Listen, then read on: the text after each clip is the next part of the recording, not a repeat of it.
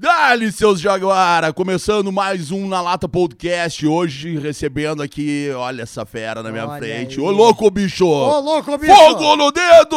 Como é? Gil Lisboa, rapaz. Seja bem-vindo, meu velho. Ô, meu irmão, tamo junto. Eu que agradeço aí é, o convite, agradeço estar aqui falando sobre as minhas coisas. Pô, que massa, cara, tô muito feliz. Já foi em podcast, irmão? Já, já fui em alguns Já podcasts foi? já. Ah, então corta. Mas então. nenhum estourado. É mesmo? É, só o teu. A gente tá estourando. É, com Os certeza. guri estão estourados, desenfreado, descendo a mostardeiro de ré numa Kombi a 220. Que que é isso? E Que- o Jô Soares comandando, tu vê, né? Que emoção, né? Me fudia. Bah, o novo Jô Soares. Sabe que no primeiro episódio falaram que eu sou o novo Jô Soares gaúcho. Então eu tô te dizendo pela segunda vez e é verdade. Beleza. Coisa, do que, que eu vou te chamar, então? De Maria Gadu? Perfeito. Chimbalaie, quando vê. Essa aqui, né? Só beijo do mar. Eu nem sei como é que é a letra, só canto. Cara, vou fazer uma apresentação aqui do Gil, pra quem dificilmente o cara tá estourado, né, meu? Que Mas, mas vou fazer uma breve apresentação. Sendo um dos grandes destaques da cena nacional, foi roteirista do humorista Cris Pereira, que possui um canal no YouTube com mais de um milhão de inscritos. Já se apresentou nas maiores e melhores casas de comédia do Brasil, no Comedians, do caralho, né? O Pico Comedy, Beverly Hills Comedy Club, é, Clube da Minhoca em São Paulo, Hilários Club em Santo André, foi pra Curitiba, foi no Boteco Comedy em Canoas. Tu é de Canoas, né, velho? Exato. É, na verdade, sim, eu não sou nascido, mas eu sou criado, né? No Cria de, rua e cria de Canoas. ex- Total. Exato. Cara, pô, comedy, bar do clube. Cara, é muito lugar. Eu não vou ler tudo isso aqui porque, enfim, cara, prefiro que vocês sigam o Gil Lisboa no arroba aqui do cara. Mas, enfim, também gravou o especial Te Apresento Meu Amigo. Bah, eu adoro o Te Apresento Meu Amigo. Cara, é demais. Que baita projeto, né, cara? É muito maneiro ah, ver comediantes do tamanho dos guris do Quatro Amigos é, abrindo espaço e literalmente mostrando novos comediantes no mercado, né, cara? Eu acho isso muito importante. E é muito do Te Apresento Meu Amigo Gil Lisboa. É isso. E aí... Da onde ele veio? É, de trás da. o cara já começa já aqui, né? E foi muito doido que esse, nesse dia do gra- da gravação do especial teve um negócio peculiar que o Ventura, né? Que é maconheiro, né? É importante dizer isso. Legal, que bom. Ele, ele esqueceu de mim, né? Ah, é? É, na, na segunda sessão, que a gente fez duas, né? A primeira e a segunda, que a gente sempre faz isso quando a gente não tem certeza se vai ser bom. Hum. Daí a gente faz duas sessões. E aí na segunda sessão ele começou a fazer o texto, começou a fazer o texto. Aí deu umas 30 minutos eu pensei, rapaziada, acho que tá errado, né? Já tinha que ter entrado. E aí, ele disse, meu Deus, o Ventura esqueceu. Aí o Ventura fez quase 40 minutos. é, e aí ele. Ih, esqueci do menino. E não me chamou. Porra, e aí? Ah, daí ele me chamou, já era no finalzinho do show. É sorte que a primeira sessão já tinha dado tudo certo. E aí eu só entrei e fiz piada sobre isso, né? Daí eu falei, ah, cara, vou protagonizar um novo filme, né? Esqueceram de mim. E aí segui tocando isso aí, né? Porque eu tinha que aproveitar essa chance que tinha me dado, né? Cara, e mas tu tá bombando no. Cara, tá aí, ó. Mais de um milhão de acessos nos seus vídeos sobre o internacional. Uma Colorado, Colorado fanático, é? Fanático. Fanático mesmo. Como é que tá essa situação atual do, do Colorado? Como é que tu te encontra? Eu vejo que. Eu percebo que não tem como tirar o filtro, aquele que tu usa muito no. no... No de palhaço, no né? de palhaço. Tchê, Pro vamos- Grêmio também tá assim. É, velho. nós vamos estragar o tá- clima aqui, né? Tu sabe, né? Porque assim, a dupla Grenal tá igual a amiga quando vai dormir contigo, né? Não vai dar, né, cara? A gente sabe disso, a gente sabe que não vai ter condições. É, é, cara, tá um momento difícil pra nós colorados, né? Pro- Na, na verdade, assim, pra dupla Grenal no estado tá terrível, né? Acho que é a Uhum. primeira vez que a gangorra quebrou, né? O Patrick sentou em cima dela. E aí arrebentou com a, com, a, com, a, com a gangorra, né? E aí a gente tá nesse momento que nós temos que ficar é, feliz quando o time adversário se ferra. Só que ele tá quase pior que nós, ou a mesma coisa. Então a gente tá nesse momento terrível, né? Cara, e como é que é a tua relação com a torcida do Internacional? A galera veio junto te apoiando ou eles ficam meio irritados quando tu, tu, tu faz esse tipo de crítica pro, pro Colorado aí? Ah, cara, é- acho que é um misto de tudo, né? É importante lembrar que ah, ah, eu, não, eu não comecei né, nos conteúdos do Internacional. Isso aí acabou acontecendo dentro da minha carreira. Sim. Mas hoje em dia, especificamente por causa do Bola, que é um puta canhão, né? Com certeza. Bagé veio aqui conversar Bagé- contigo, né? Não nesse Claro. podcast, mas sabe, Claro. é uma importância muito grande. E, e, e aí, obviamente, né? Meu trabalho acabou chegando em mais pessoas, pessoas que não me conheciam através do Instagram. Sim. E aí eu acabei encontrando uma nova galera. Assim, hoje as pessoas conseguem entender melhor que eu sou comediante. Sim. Então, automaticamente eu tenho que fazer piadas nos dias bons e nos dias ruins.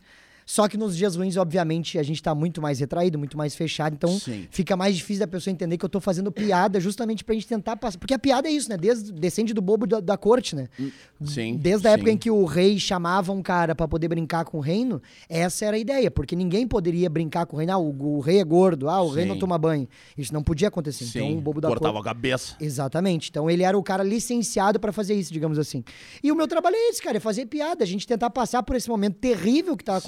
Acontecendo de um jeito mais leve. Claro, e, cara, e o que é, é, é mais engraçado e bizarro ao mesmo tempo é porque as pessoas estão acostumadas com programas esportivos de uma forma mais, né, mais séria. Sim, e, sim. e o Bola nas Costas é livre de tudo isso, né, cara? É. É, tem, tem essa levada, porque é, o Bola nas Costas é o papo do bar, é o papo pós-futset. Isso, isso. Po- Depois do society, Isso. senta ali, vamos tirar uma reada do cara que errou todas. Isso, isso. Cara, e, e, e- e tu trouxe isso com maestria pro, pro Bola nas Costas, porque realmente tu, tu é um humorista. É. Tu não é um jornalista esportivo. Não, não, de, de forma alguma. Até ah, ah, ah, a gente vai acabar conversando sobre a minha carreira aqui, né? Claro.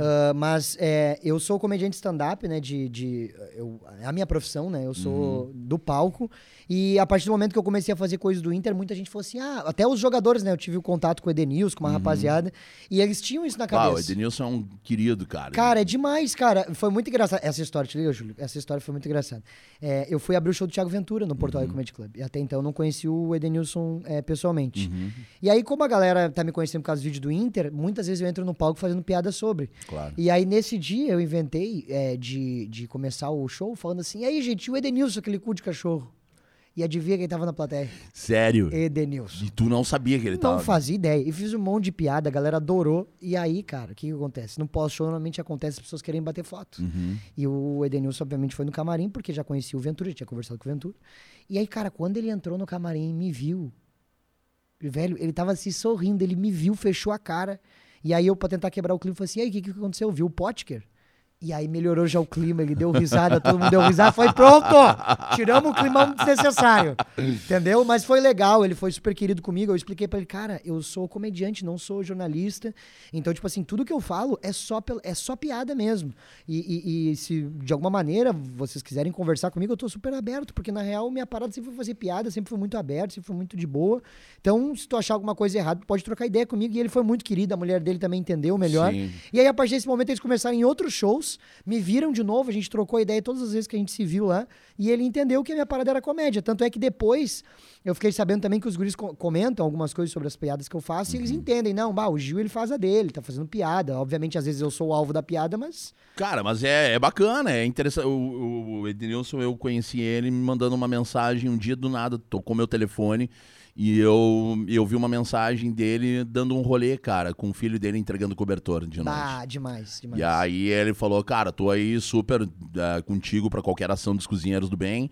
E, bah, é um, é um cara que com certeza é flexível e Claro, entende. Mas, é, é, cara, é- é- eu acho que muitas vezes é muito pela pilha de quem tá na volta, assim, de tipo... Crucificar o cara porque o cara tá fazendo humor, velho. É e, é e tem, que, tem que levar pra esse lado que é só uma brincadeira. E, a- e eu acho Ah. que foi isso que o Bola nas Costas conseguiu fazer com excelência. É, eu acredito que quando eles me chamaram, né, quando eu tive essa oportunidade de entrar pro, pra Atlântida, Uhum. a ideia deles era. Eles sabiam já que eu era comediante, roteirista, enfim, que eu sou ator e tal. Sim. Então eles já sabiam que a minha contribuição lá era outra. Tanto é que gente- eu ainda sofro uma. Uma certa, ah, uma certa restrição, digamos assim, por parte das pessoas, porque elas estão realmente acostumadas com, com sala de redação, por sim, exemplo. sim. Que é o grande programa jornalístico de, De esporte, esporte. do Rio Aham. Grande do Sul. Então as pessoas ainda têm, ah, por que, que o Gil vai lá e faz piada ao invés de falar um negócio? Porque é o meu trabalho, irmão. Sim. E eu não vou lá, ah, que nem eu- a gente tava conversando agora nos bastidores. Pô, como é que tá sendo pra te trabalhar no bola? Pra mim tá sendo uma puta experiência, porque agora eu tô vendo um outro lado. Claro. Que é o lado do jornalismo, que é o lado da comunicação, Sim. da entrega de informação.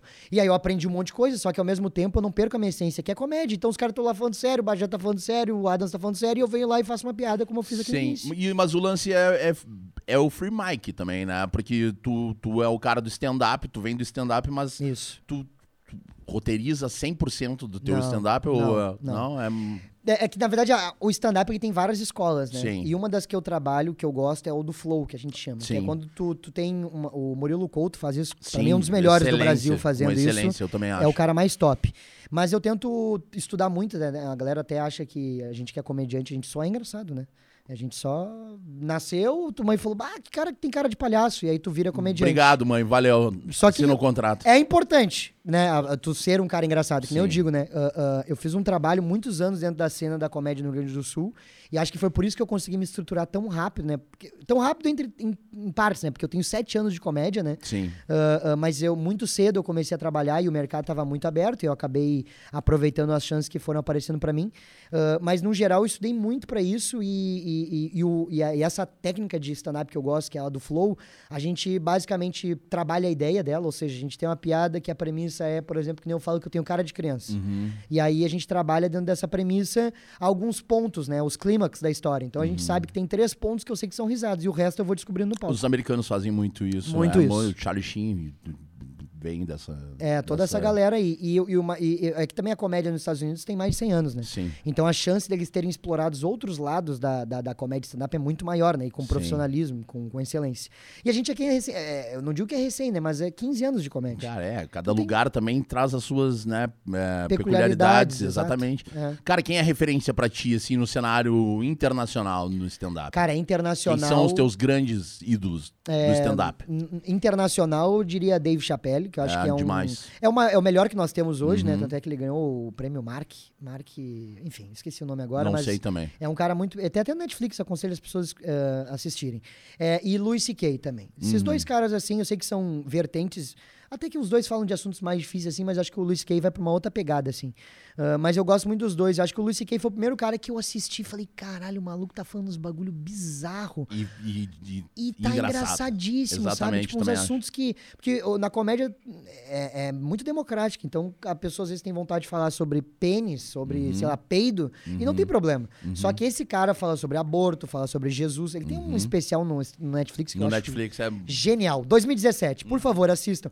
Ah, Gil, mas eu não acho engraçado comédia com legenda. Tu te acostuma, eu também não gostava, aprendi a gostar. Cara, É eu, assim que eu acho que o barato é tu tentar entender a realidade dos É caras. isso, é né? outra Porque- cultura, né? Exatamente, exatamente. E o Louis C.K., pra mim, é um cara que, nesse especial 2017, ele fala sobre os cristãos. Os cristãos venceram. Uhum. Com- Que ano que é, que ano que é agora? 2021, né? Vencemos. Mas só que quem venceu foi os cristãos, porque na realidade não é possível que antes de Cristo os caras falam que ano que é agora?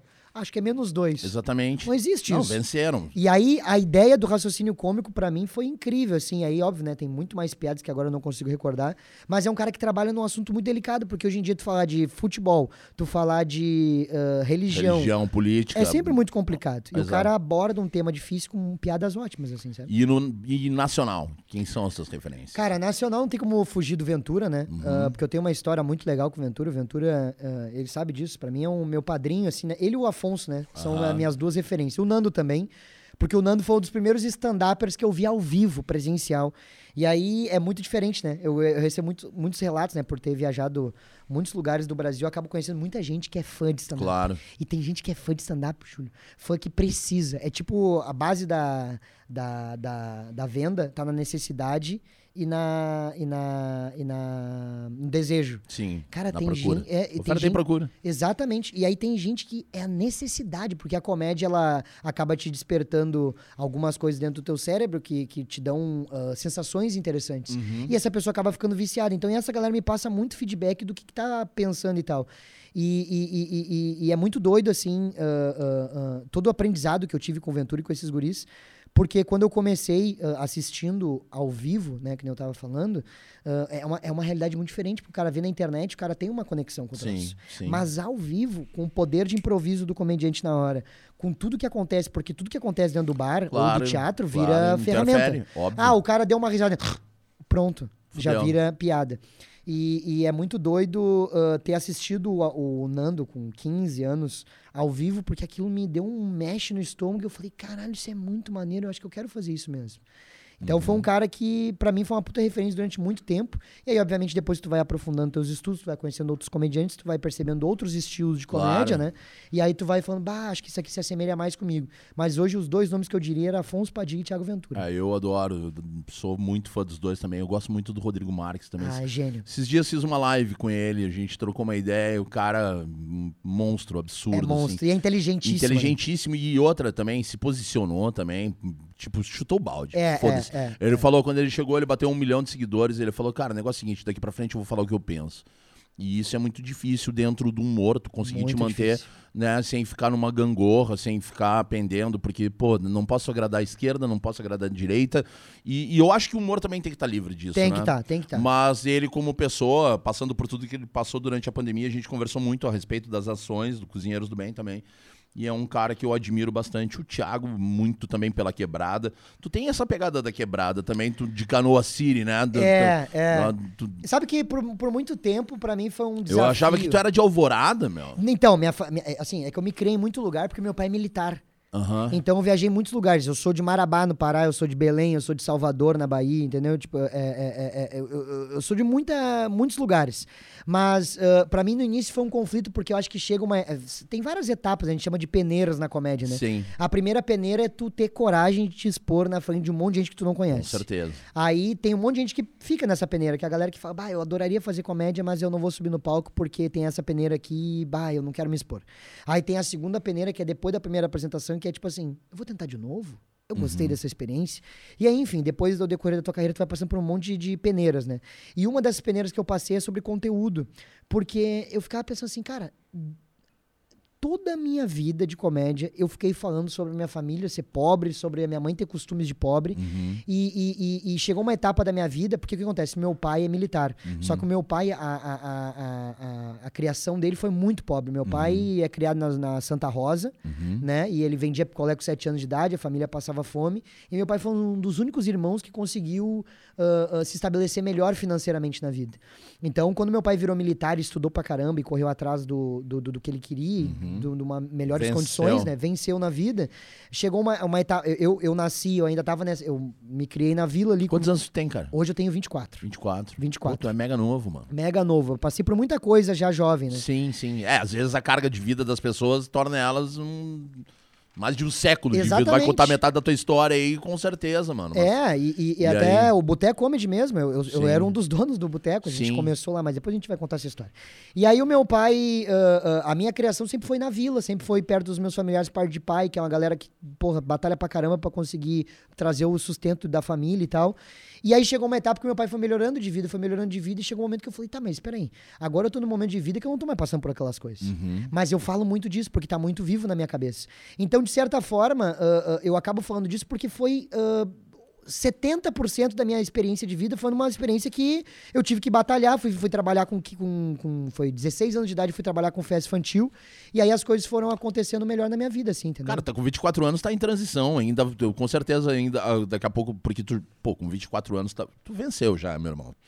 Não sei se já te contaram isso, mas eu vou te contar, porque, cara, em primeiro lugar, porque tu é, tu é bem quisto por todo mundo que eu conheço do meio, que falam, né? E, e quando eu falei, cara, primeira vez que eu troquei uma ideia contigo, que a gente trocou ali nas redes, tu falou, pô, cara, queria, queria poder te ajudar a divulgar esse lance lá do gigantinho. Isso. Saca, cara? E tu nos deu uma força muito grande ali naquele momento. E, cara, quando tu vê um cara. Eu tenho 37, mano. Eu tenho 37, com um corpinho de 95, mas tudo bem. não, não se apega nisso. Não dá nada. Mas assim, velho, quando eu vejo um cara com 24 e com uma mentalidade como a tua de, de responsabilidade, entendeu? Porque tu tá acabando de. Cara, tu, apesar de tu ter a tua história dentro do, do stand-up, da comédia e tudo mais, cara, tu tá entrando num meio agora que tu ainda vai muito longe, muito longe. E esse momento talvez fosse um momento de tipo, vou pensar em mim, vou me dedicar total a mim e vou tentar. Aquele receio, preciso preservar a minha imagem, não posso me expor com qualquer coisa. E tu não tá nessas, meu Não irmão. tem, não tem. Sabe? Tu não tá nessas, tu tá, bah, vamos falar do que realmente é necessário. E esse teu desprendimento que tu tem, sabe? É- essa tua linguagem, porque tu tem uma linguagem da Tem, quebrada. tem, a tua tem. linguagem é dos guri. É dos guri, é dos É dos guri. guri, É, entendeu? é, é. E, e, cara, eu sou muito fã disso. Meu velho, tu, assim, ó, tá, tá, tá- esquece, que nem diria o, né? Esquece, Esquece, esquece. Mas, cara, e, e tu tá lidando legal com isso aí de uma maneira que tu consegue te imaginar no futuro ou tu tá vivendo o momento? Não, não, cara. É muito engraçado porque. Tem um plano de carreira? Tenho, tenho. Ih, rapaz, é- na verdade, assim, eu tava vendo a entrevista do Janho, eu sempre gosto de, de, Uhum. de ver as coisas que eu vou participar e tal, acho que é importante isso. Eu acho que o Janho tocou num ponto muito interessante, que é a parada dos ciclos, tá ligado? Uhum. E eu sempre enxerguei isso muito, eu, eu, eu, eu falo isso no meu show, inclusive, fiz esse sábado agora, dia 31 de julho, fiz no Poa Comedy Club, um dos shows que eu mais fiquei realizado profissionalmente, assim, depois de sete anos trabalhando muito, porque foi um show que eu consegui dizer algo. Uhum. Porque a gente que é faz comédia, a gente tem uma dificuldade muito grande durante um tempo, que é o que, que é só piada e o que, que é aquilo que eu realmente quero dizer. Uhum. E até tu conseguir chegar num ponto que tu faz piada com aquilo que tu quer dizer, demora muito, porque é maturidade, é maturação do negócio, é lida, é cancha. É por isso que eu falo, a galera que quer começar na comédia, a galera já quer começar sendo Thiago Ventura. Eu entendo isso. É que quando eu comecei em 2013, não se tinha referência a não ser Danilo Gentili e Rafinha Basso. Qualquer transporte que tu fosse utilizar, que fosse, é, enfim, Uber, 99, o, o táxi, qualquer os caras iam falar, ah, o Danilo, Rafinha, é isso que tu faz. Sim. E aí, obviamente, depois do Quatro Amigos, que foi com o Thiago Ventura, que trouxe essa nova, essa nova visão, né? Essa, linguagem veio meio um pouco do CQC ali, tu não acha? Veio. É que, Né? na verdade, o CQC potencializou o stand-up. É, Tu exatamente. entende? Quem entrava no, no CQC era sinônimo de estar rodando no Brasil com show solo. Tanto é que aí, Maurício Meirelles, Oscar Filho, Danilo Gentili, toda essa galera aproveitou. Ah, o Marco Luque, toda essa galera aproveitou pra fazer show pra Ah, caramba. Como é que é o nome dela? A Dani Calabresa. Não, não a Dani Calabresa, a outra menina ah, que era do CQC. Ah, eu esqueci dela. Eu sei Mônica, quem que é. Mônica Iose. Mônica Mônica Iose. Iose, cara. É gênio. Enfim, toda essa galera ah, ah, que tu trabalha. Tu, tu chega num lugar, né, e tu faz, ah, ah, utiliza aquele lugar pra tu trabalhar bem a tua marca dentro do palco, isso é massa, isso é massa demais. Mas o ponto é que ah, eu acho que é ciclos, entende? Ah, eu, eu, que nem eu falei do show, né? Eu fiz esse show que eu consegui passar uma mensagem e a mensagem era pra falar sobre os pais, né? Porque eu acho que ah, cada vez mais está se quebrando essa, essa cultura de que os filhos têm que fazer algo certo. Que é o, o, o antigo, o beabá, né? Você sabe o que eu tô falando? É Estudar, questão de estudar, faculdade. Família, filho. Tudo precisa, eu preciso de um diploma pra ser um homem de verdade. uma- INSS, pagar, Exatamente. contribuir, Tu é, entendeu? carteira assinada. É isso. E hoje, e, e aí eu consegui falar nesse show exatamente sobre como foi a criação dos meus pais. Meu pai, apesar de ser militar, era pra ser um cara mais eh, conservador, Enérgico. digamos assim, né? Um cara mais. ok, enfim, uma galera desse tipo aí. é, é, ele e a minha mãe foram completamente diferentes. Eles sempre foram muito abertos. Falaram assim, cara, tu vai poder fazer o que tu quiser da tua vida, só que tu vai ter que fazer com vontade. Se nós ver meia boca, já era pra ti, entendeu?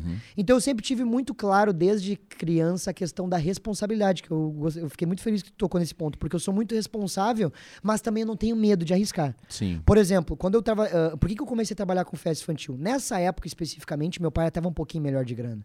A gente já tava morando numa casa que era nossa, meu pai já tinha conseguido comprar um apartamento. Então, teoricamente, naquele momento, meu pai já conseguia pagar mesmo com desconto no. no- no- no- na, na- enfim, na. na- no, quando- do, do colégio, né? O, a mensalidade, Da ele conseguiu mensalidade, desconto sim. na mensalidade. Meu pai sempre fez de tudo para conseguir estudar em colégio Sim, particular e tal. Legal, pô. E aí eu aproveitei essa oportunidade e eu sabia que ele estava fazendo aquilo ali por mim e que aquilo era uma responsabilidade. Então eu estar estudando ou estar buscando o meu futuro era importante para mim.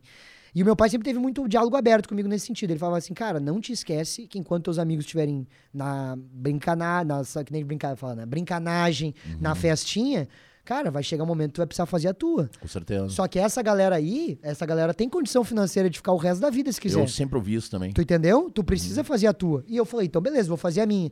Aí com, com 15 anos, pra 16 anos, eu comecei, eu saí de Marabá porque eu tava em depressão, fiquei mal pra caramba, porque tu pensa que eu saí de Porto Alegre na época dos 15 anos, na época de festa e tal, e fui pra uma cidade que não tinha saneamento básico, não tinha asfalto na principal avenida, que era a Transamazônica. Quebra a cabeça. Fui estudar com os índios, entendeu? Uma vez eu tava incomodando, a... soltou aquela flecha, desmaiei Tu já. desmaiou, apagou. Já acontece isso, né? Às vezes trabalhar com os vídeos é difícil. Ah, me traz uma água. Oh, tu já né, tem que adquirir um linguajar com a rapaziada. E aí eu saí de lá mal, vim pra cá, quis trabalhar. Eu fui morar sozinho na casa do meu tio. E aí quis trabalhar, fui trabalhar com festa infantil, mas por quê? Porque eu queria guardar dinheiro.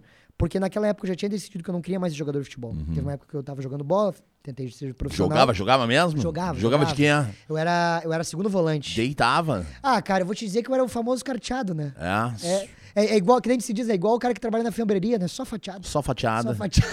Que caceta. Linguajar, né? Aham. E aí eu larguei o futebol e eu sabia, eu tinha referência já do Pânico na Band, adorava Aham. assistir o Marco Luque, Fábio, o Fábio Porchat. Sempre gostei dessa galera, me identificava com humor e eu trabalhava como ator já. Uhum. Eu fazia peça em teatro, tra- fazia curta-metragem, sempre gostei da parte da arte mesmo. Com quantos? Seis anos de idade? Com quantos Cara, anos isso, mano? 10 anos. É mesmo? 10 anos já fazia curta pro quartel, essas paradas que me chamavam já fazia. Que já legal, era. Cara. E eu sempre fui do teatro. Quem te levou? Olha, eu vou te dizer, cara, que o cara que me despertou a arte, olha que doido isso. Meu tio, na verdade, o tio do meu pai, né, que eu Aham. chamo de meu tio também, é o Valdomiro Melo, Ah, que é sim. um dos maiores ah, cantores regionalistas que Uhum, existem nesse uhum. país, nesse, nesse, Nesse- enfim, nesse estado, né? E ele foi um dos caras que ele era do, ele era repentista, né? E ele Uhum. também era trovador. E aí ele, cara, inclusive ele foi o número um do Rio Grande do Sul durante muito tempo, assim, ninguém trovava com o Na tio. trova, legal. É, e aí ali, nas trovas de família, quando eles se reuniam, eu comecei a ter contato com a arte. Mas eu também acho, cara, é porque a minha mãe também gostava muito de fotografia, ela sempre foi ligada à arte. sempre- ela- enfim, eu com 8, 9 anos já ia teatro. Legal. Assisti peça Pô, teatral. legal. Então eu sempre tive Ah, desde Teve o cedo. berço pra isso Tive aí. o berço, entendeu? E, ape- que eu disse, apesar da minha mãe e meu pai não terem nada a ver com arte no sentido de trabalho, Uhum. se- for- sempre me influenciaram muito. E aí eu, uh, eu já era conectado com a arte, decidi fazer isso e aí eu comecei a trabalhar com festa infantil para juntar dinheiro, para Uhum. comprar equipamento para fazer, para mostrar os meus vídeos, para poder me expor nas redes sociais. Teve sempre essa, essa visão empreendedora, né? E isso aí que tá. O ponto é que eu sempre tive esse lance do empreendedorismo na minha É. vida. Meu, meu vô, que, que Deus o tenha, falecido, né? Sentiu. Ai, e foi. E aí, meu vô, ele me ensinou muito sobre isso de venda. Eu andava com ele quando ele ia vender, ele era aqueles vendedor meio. Enfim, o cara que é meio. é, meio cigano, que a gente brinca, Aham. né? O cara vai em tudo que é canto. Aham. Então. eu- Cacheiro viajante. Exatamente. E aí eu ficava cuidando dele vend... E o meu vô era muito bom, que nem a gente brincava, né? Meu vô, se desse um, desse um copo d'água, ele vendia por três pila, né? Meu vô era desse cara. Então eu, eu peguei muito cedo essa raiz da venda, de Sim. saber se promover. Se promover. E, e aí ah, comecei a, a- Já tinha entendido que. Tá, beleza. Mesmo em. Nós estávamos em 2012, mesmo nessa época eu já sabia que eu não ia conseguir ser um artista se eu não, não botasse meu trabalho na botar rua, cara. assim. Botar a cara. E aí, nessa época, eu conheci também uma galera chamada do Três Homens e Meio, que a gente montou esse grupo, que era o primeiro grupo de comédia que eu tive na minha vida. E a gente começou a trabalhar no material, que eu lembro, o Léo Rita chegou pra mim e falou assim, Gil, vamos fazer comédia, cara, vamos fazer uma peça e vamos se apresentar. E a gente começou a se apresentar em casa espírita. mano. Chico Xavier adorava as piadas. Pelo menos foi o que me disseram na psicografia. Veio na carta, veio uma cartinha pra te fizeram uma mesa. É, uma, o Rui, o Rui tá uma fazendo mesa- show e o cara tá aqui, Uma né? mesa branca, bah, o cara tá dormindo, não? Tá, E aí tô- tu pensa, tá dormindo? Daqui a pouquinho, ó, tá aqui uma carta do teu vô. Falou, mas não quero. Deixa ele em paz, já se foi. Licença pra dois. E aí, cara, comecei a fazer os shows, começou a dar certo, e aí a gente. ah, eu lembro que a gente. Eu tinha, sei lá, 16, 17 anos. Caralho, meu, meu, tô, tô desconcertado de fazer. Cara, muito jovem, né, cara? Não, meu, mas não é por isso, cara. Fazer, porra, eu tinha um amigo meu, cara. Quero mandar um abraço pro Serginho Mércio, cara, que é o maior palhaço que eu conheço da face da terra. Cara, vou ter que fazer esse parênteses aqui. Conta, conta essa história, por favor. Serginho, Serginho era o maior trambiqueiro do mundo. Uma vez ele tava num posto de gasolina, cara. E, e ele pediu pro cara, chegou pro motorista e falou assim: coloca Tess. E o cara, quanto Tess? E o cara botou 10 reais de gasolina, assim, e ele foi pagar, o Serginho puxou 3 reais e deu pro cara, assim. Tess. Um, dois, Tess. 10 reais. Meu, só que deu uma, uma runha que os caras falaram pra ele, tu vai ter que tirar a gasolina do carro agora. E ele saiu correndo e ele foi pra um velório. Entrou num velório do outro lado da rua do posto de gasolina. Mas o que é isso? E quando ele tava no velório, os caras entraram atrás e ele tava de joelho do lado do caixão rezando, cara. Tipo, eu, e eu me liguei muito nesse teu lance aí de pá, fazer comédia com centro espírita. Vai te fuder. Ah, tá louco. O cara se bota em tudo, cara. Uma vez, agora tu falou de posto, eu lembrei de uma história, vou contar essa história aqui. Conta. Eu tava em Joinville, eu, Thiago Oliveira e Danilo Radic. Nós estávamos os três lá. E a gente terminou o show no porão, na época era Factory Beer. Uhum. A gente foi fazer o show lá, que agora virou Porão Comedy. Inclusive, se você é de Blumenau e tá é, é, vendo esse podcast, né? ah, por favor, vá no Porão Comedy, é um dos melhores comedy clubs do Brasil. Bora aí, tá? Os caras na tela aí. Tá? Porão, Santa come. Catarina. E a gente foi fazer show lá, e aí, a gente, enfim, depois do show a gente tem aquela resenhazinha, né? O, o tomar uma e tal. E aí a gente tava no, no posto, e aí olha só que doido isso, cara, como acontece de tudo, né? Nós estávamos conversando, aí o Thiago Oliveira, que é o cara que adora ficar zoando todo mundo, sempre tem esse cara que gosta de ficar Uhum. Sempre zoando, né? tem um pau no cu. Sempre tem o, é, o famoso pau nas trevas, né? O pizza Aham, fria. aham. E aí nós tava, aí nós tava ali conversando no posto e tava eu e o Rádio conversando, aí o, o Thiago tava sentado dentro do carro com a porta aberta. Aí ele levantou, fechou a porta, parou na nossa frente e falou assim, ô Gil, 10 mil reais. O cara come teu cu. Eu falei, mas o que é isso, cara? Estamos falando aqui sobre a economia no país e tu me vem com essa. E ficou, né? Daqui a pouco ele assim, ô Gil, 100 mil, Gil. O cara vai em ti. Eu falei, ô meu, tu tá louco, pai. Para com esse papo aí, mano. Não tem nada contra, mas é que não tem nem cabimento essa conversa agora. Uhum. E nisso se aproxima um mendigo de nós. Fica pertinho assim. E aí tá, né? Daqui a pouquinho o Thiago pra mim assim, Gil, 500 mil.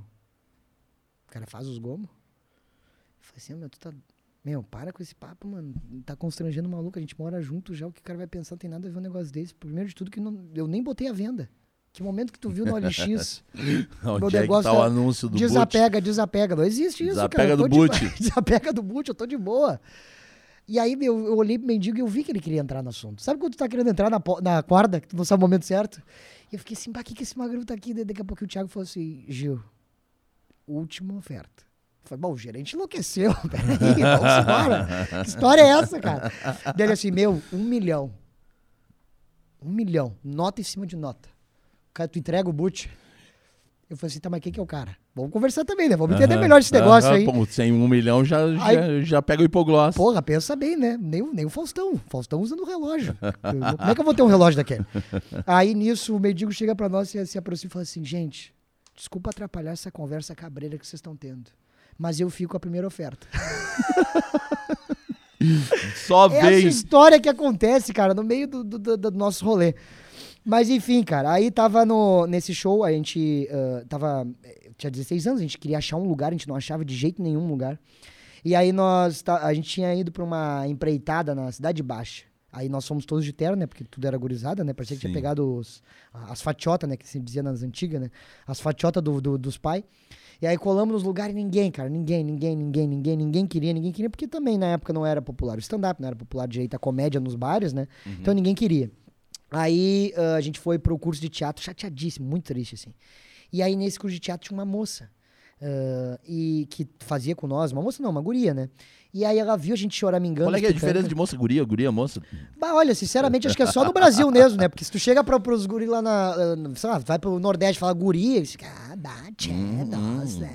Eles, eles acham que a gente fala desse jeito, né? Bah, mel, não me diz. Mas tu não viu o Jay? O Jay, Jay veio aqui, também, né? Mas Porto Alegre, né? Parece que tem um é- gato embaixo do braço. Ele- Alegre, que saudade do velho do gato, né? Porra, cara. O velho do gato, que cara gênio, né, cara? o- que andava com o apitinho na boca. Claro, cara. E todo mundo sabia que não tinha gato. E tu ficava até o Eu final ficava pro com pena. Eu ficava com pena do gato, velho.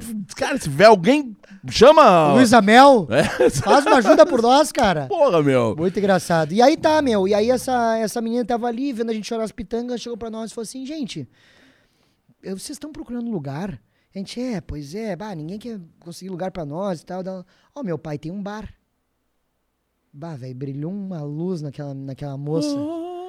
Deus apitou e falou assim, ó, vai que é tua, Tafarel. E aí a gente foi, conversou com ela, a gente marcou a reunião com o cara, foi todo mundo engravatado, coisa mais linda do mundo. Chegamos lá, fizemos uma negociação. O bar cabia, sei lá, meu, umas 170 pessoas. No dia tinha 190 No lugar. Estourou, assim, foi muito maneiro, óbvio, né? Vendi pra faxineira, pra, vendi pro, pro zelador do colégio, vendi pra todo, Todo mundo. mundo. Mas era a galera que tava apoiando a causa naquele dia. Fizemos o primeiro show, obviamente foi horroroso, né? Mas pra gente tinha sido legal, porque a gente tava se apresentando. Aí o segundo show foi num teatro para 150 pessoas, esgotou uma semana antes. E aí o terceiro show, cara, olha que doideira isso. Eu comecei minha carreira, a- o primeiro cara que eu assisti fazendo stand-up foi o Nando. Mas o primeiro cara que eu assisti fazendo comédia foi o Primeiras Damas, Cris Pereira. Cris E Pereira, ali ele claro. virou meu ídolo. Uhum. Eu, tinha, eu, eu decidi fazer comédia por causa dele. O Nando só me ajudou. E aí corta a cena. Anos depois, eu tô. A gente tinha conseguido um empresário que foi preso agora. 2000, início de 2020 Aí é bom. preso. Esses Não, o cara bons. super tranquilo, assim, Sim. f- honesto, né? Um cara Aham. que, seguinte, não roubava 300 reais. Não. É. É, Uma os- vez ele chegou no camarim, Júlio, chegou pro meu pai e falou assim: Cara, tu tem 20 pila? Meu pai falou: Mas por quê? Ele falou: Não, é que eu preciso voltar pra casa.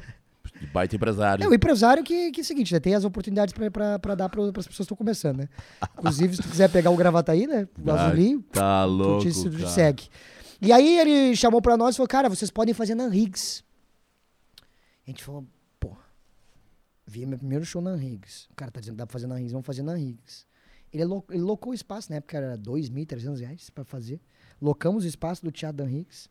E aí ele falou, tá. aí eu falei assim, rapaziada, tá beleza, vamos locar, mas a gente não tem como lotar 700 lugar. 150 dá, 200 dá, mas agora 700 é impossível. Aí ele falou, tá, então vamos convidar algum cara.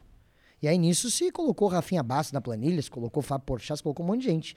E aí eu falei, gente, pra mim seria um puta sonho se a gente convidasse o Cris Pereira. Legal. E a galera falou, vamos. Vamos. Ligamos pro Bart, avulso. Pegamos o telefone na internet e ligamos pro Bart.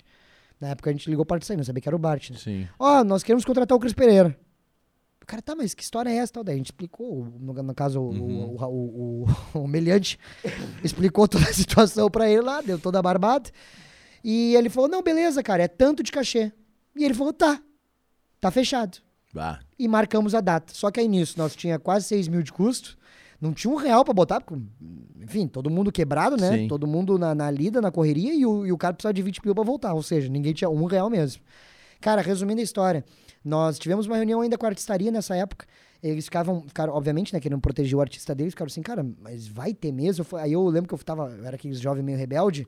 Aí eu botei na, na, na- Eu cheguei pra ele e falei assim, cara, é o seguinte, eu vou te pagar dois dias antes, pra tu não ter problema. Não tinha o dinheiro ainda. Aham. Mas nós ia pagar dois dias antes, nós ia dar um jeito. Cara, resumindo, nós vendemos 490 ingressos. Inacreditável. Vendemos 490 ingressos, paguei dois dias antes.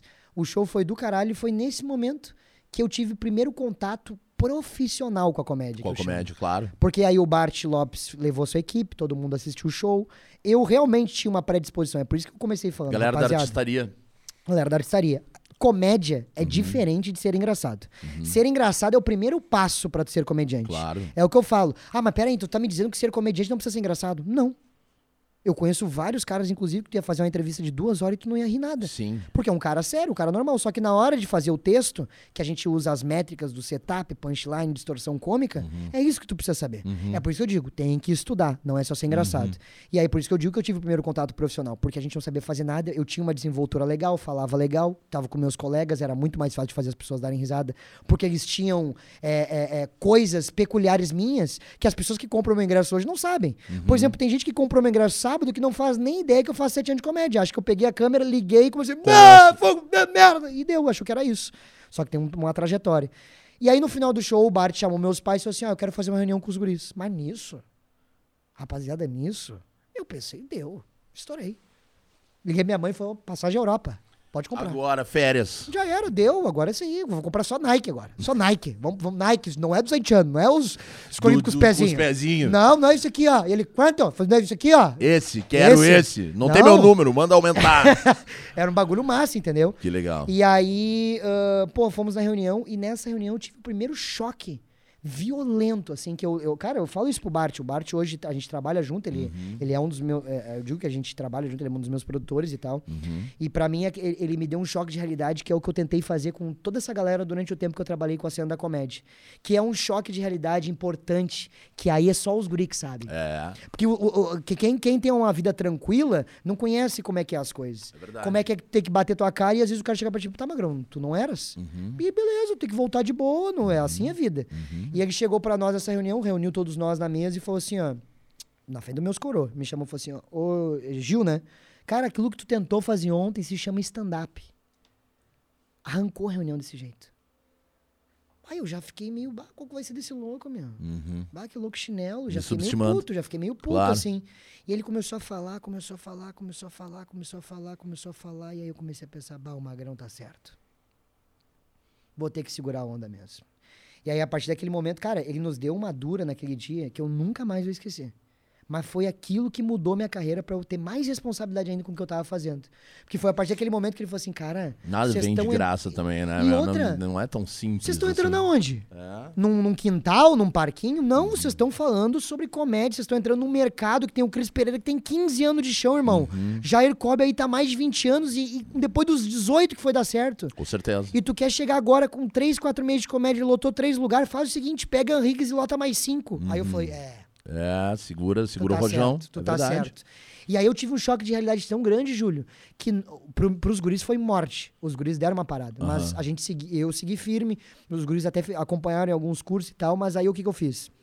Fiz curso, fiz curso de teatro com Bob Baulis. Ah, ótimo, excelente. me emanci- Amo ele. Ele, é- cara, pra mim, o, o Bob, eu tenho um carinho tão grande por esse homem, cara. Inclusive, de verdade, se você quer começar no teatro, quer iniciar, Tu quer assistiu o TED dele? Com certeza, José Henrique Ligabue. Meu irmão Maninho. ter um gênio. Cara, esse José cara Henrique. tem uma sensibilidade Morei, artística. cara, com o José Henrique. Morei com ele. morou com o- ele? Claro, meu. A gente viveu juntos.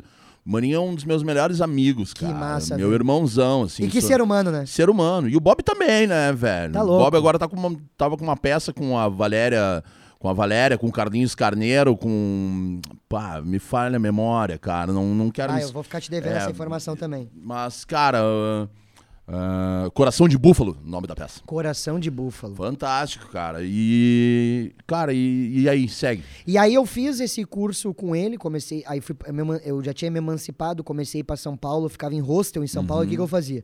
Eu ficava num hostel em São Paulo, menor de idade, né, com aquele dormindo com o olho aberto e outro fechado, porque a gente Sim. nunca sabe o que pode acontecer. Sim. E aí eu ia, ah, caminhava pra caramba, da, eu ficava num hostel que era na Vila Mariana, Uhum. e eu ia até o Comedians, de a pé.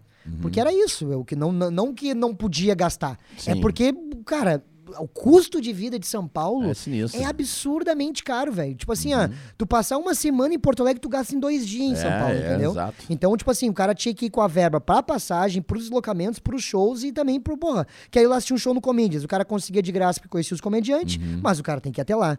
Até o momento que eu consegui entrar na, na aldeia dos guris que a gente brinca e ali eu Uhum. comecei a ficar na casa deles, aí ficou mais fácil o deslocamento e tal. E aí, cara, comecei a ir pra São Paulo, comecei a fazer curso, comecei a me especializar, comecei a ler livro, fui buscar informação. E aí, a partir daquele momento, eu comecei a entrar no mundo da comédia e entendi, bah, beleza, é um mercado, tá, beleza, não tenho uma, uma- um, um diploma, eu não tenho o- o- alguma validação social, mas de qualquer jeito tem um mercado, e esse Claro. mercado tem que ser respeitado. E eu comecei a fazer tudo que era show, tudo que era curso, comecei a me especializar. E isso eu fiquei uns 5, 6 meses sem fazer show, só estudando. Aí logo após eu peguei um show junto com o Will Belouço, que o nosso brother ali conhece. Uhum. Ah, e a gente pegou um show no Boteco Tchê, na Cidade Baixa. Uhum. E aí nisso, mano, trabalhando com festa infantil, gravando uns vídeos e fazendo show. E aí o que acontece? Nesse tempo, o Bart falou assim: ó, vocês podem ser da artistaria, não tem problema nenhum. Só que vocês vão ter que preparar a carreira de vocês para que vocês cheguem no momento que vocês possam fazer o show de vocês. Uhum. Agora vocês não estão nem perto. Se querem abrir show, não tem problema. Mas vocês têm que estudar, provar que vai dar, e aí vocês vão fazer. E aí o que eu comecei a fazer? Comecei a Pra manter constância. Pra também. lida. Comecei Claro. a mostrar minha cara toda hora. Eu já tinha estudado, já agora eu já sabia o que era setup punch. Uhum. Já sabia como é que eu usava as figuras de linguagem pra poder agregar na hora do punch. Uhum. Entendi que também se eu desse um, um setup. O que, que é o setup? É a preparação, da Preparação. piada. Então, se eu ficar preparando demais a piada, o punch, que é a parte que é a hora que ação, onomatopeia, enfim, que vai gerar o riso, se eu preparar demais, cria expectativa. Muita expectativa, se não é incrível, Uhum. Se não é incrível, o retorno, tu decepciona a pessoa. Morda. E aí eu comecei a entender melhor essas métricas e falei, bah, beleza, é isso aqui. Aí comecei a fazer show e aí o Bart começou a me chamar pra trabalhar de produção. Fiz lojinha da Kéfera. Foi aí que eu conheci a Bruna Luiz antes de estourar. Uhum. Fiz produção do Cris Pereira, lojinha do Cris Pereira fiz pra caramba. Comecei a trabalhar com todo mundo grande. Uhum. Comecei a fazer produção, de ficar no- na frente, de recepcionista, qualquer coisa. Uhum. Pegar ingresso, ajudar a sentar, porque eu queria a experiência de trabalhar, com trabalhar no meio. Uhum. E vou dizer uma coisa pra ti, Júlio, foi a melhor coisa que eu fiz. Porque Eu fiz muitos eventos com artistaria e com uh, a gente. ah, fui no Nando, que, ah, cara, tinha um ingresso solidário com Claro, bem. claro. O é isso. Nando e com também o Só para Maiores também, Uhum. que com O Arthur e o Arthur e o e Potter. o Potter, é. É, nós, nós tínhamos, ia lá, recolhei, cara, e aquilo me fascinava muito também de ver toda aquela preparação. E de toda aquela. O, o Carlinhos. O Carlinhos Gota? O Carlinhos Gota, Tá louco. né? A molecada que tava ali, que hoje também tá aí despontando muito, né, Pra velho? caramba. E Não, e outra, o Carlinhos, cara, é isso que é muito doido, né? Tá tudo muito entrelaçado, né? Ah, ah, ah, o Carlinhos Gota fez parte de um projeto. Ranço do dia. O, o- então, o Ranço do Dia é, surgiu junto do Collab, Uhum. que era uma produtora de roteiros que a gente vendeu o show pra Nego Di. Tem muita gente que Uhum. não sabe, a gente escreveu pro Nego Di o show dele lá, escrevemos Dias de Maldade, vários a gente escreveu lá. O, o show do Zé Vitor Castiel foi a gente que escreveu. Uhum. Bacana. O show do Badim foi a gente que escreveu. Bacana. A gente chegou a vender até pro Fetter, mas a, a ideia, por causa da pandemia, acabou não, não indo pra frente. A gente escreveu o show do Ed Gama também. Legal. E dessa e desse projeto do collab que surgiu o Hans do Dia, surgiu Uhum. o Torcedor Louco e surgiu o Eric Clapton e Julian Coração no TikTok. Ah, que fuder, velho. Tudo veio dessa, desse, desse conglomerado de Sim. gente querendo achar um lugar no sol. Mas enfim, aí, cara, ah, comecei a trabalhar profissionalmente com a comédia, comecei a fazer muita produção. E aí chegou um momento que eu tava ficando na geladeira, digamos assim. Porque eu tava virando produtor, tava produzindo um monte de coisa, tava produzindo, produzindo, Não produzindo. tava mas botando a cara. Não tava botando a cara. Aí chegou um momento que eu falei, cara, os vídeos que eu tô fazendo não estão funcionando, eu preciso fazer uma coisa melhor. E aí eu comecei o projeto do Mico Leão Dourado, Hum. que era um projeto em que as pessoas me mandavam besteira, qualquer coisa. Ah, vai na rua, tira a camisa, fica pelado. E eu fazia isso na rua. E aí teve um vídeo que foi pro Pretinho Básico. Cara, se eu mostrar o vídeo aqui, vocês nem acreditam que sou Bota eu. o vídeo aí, bota o vídeo na tela bota, aí. Bota, o vídeo. na tela. Bota o vídeo.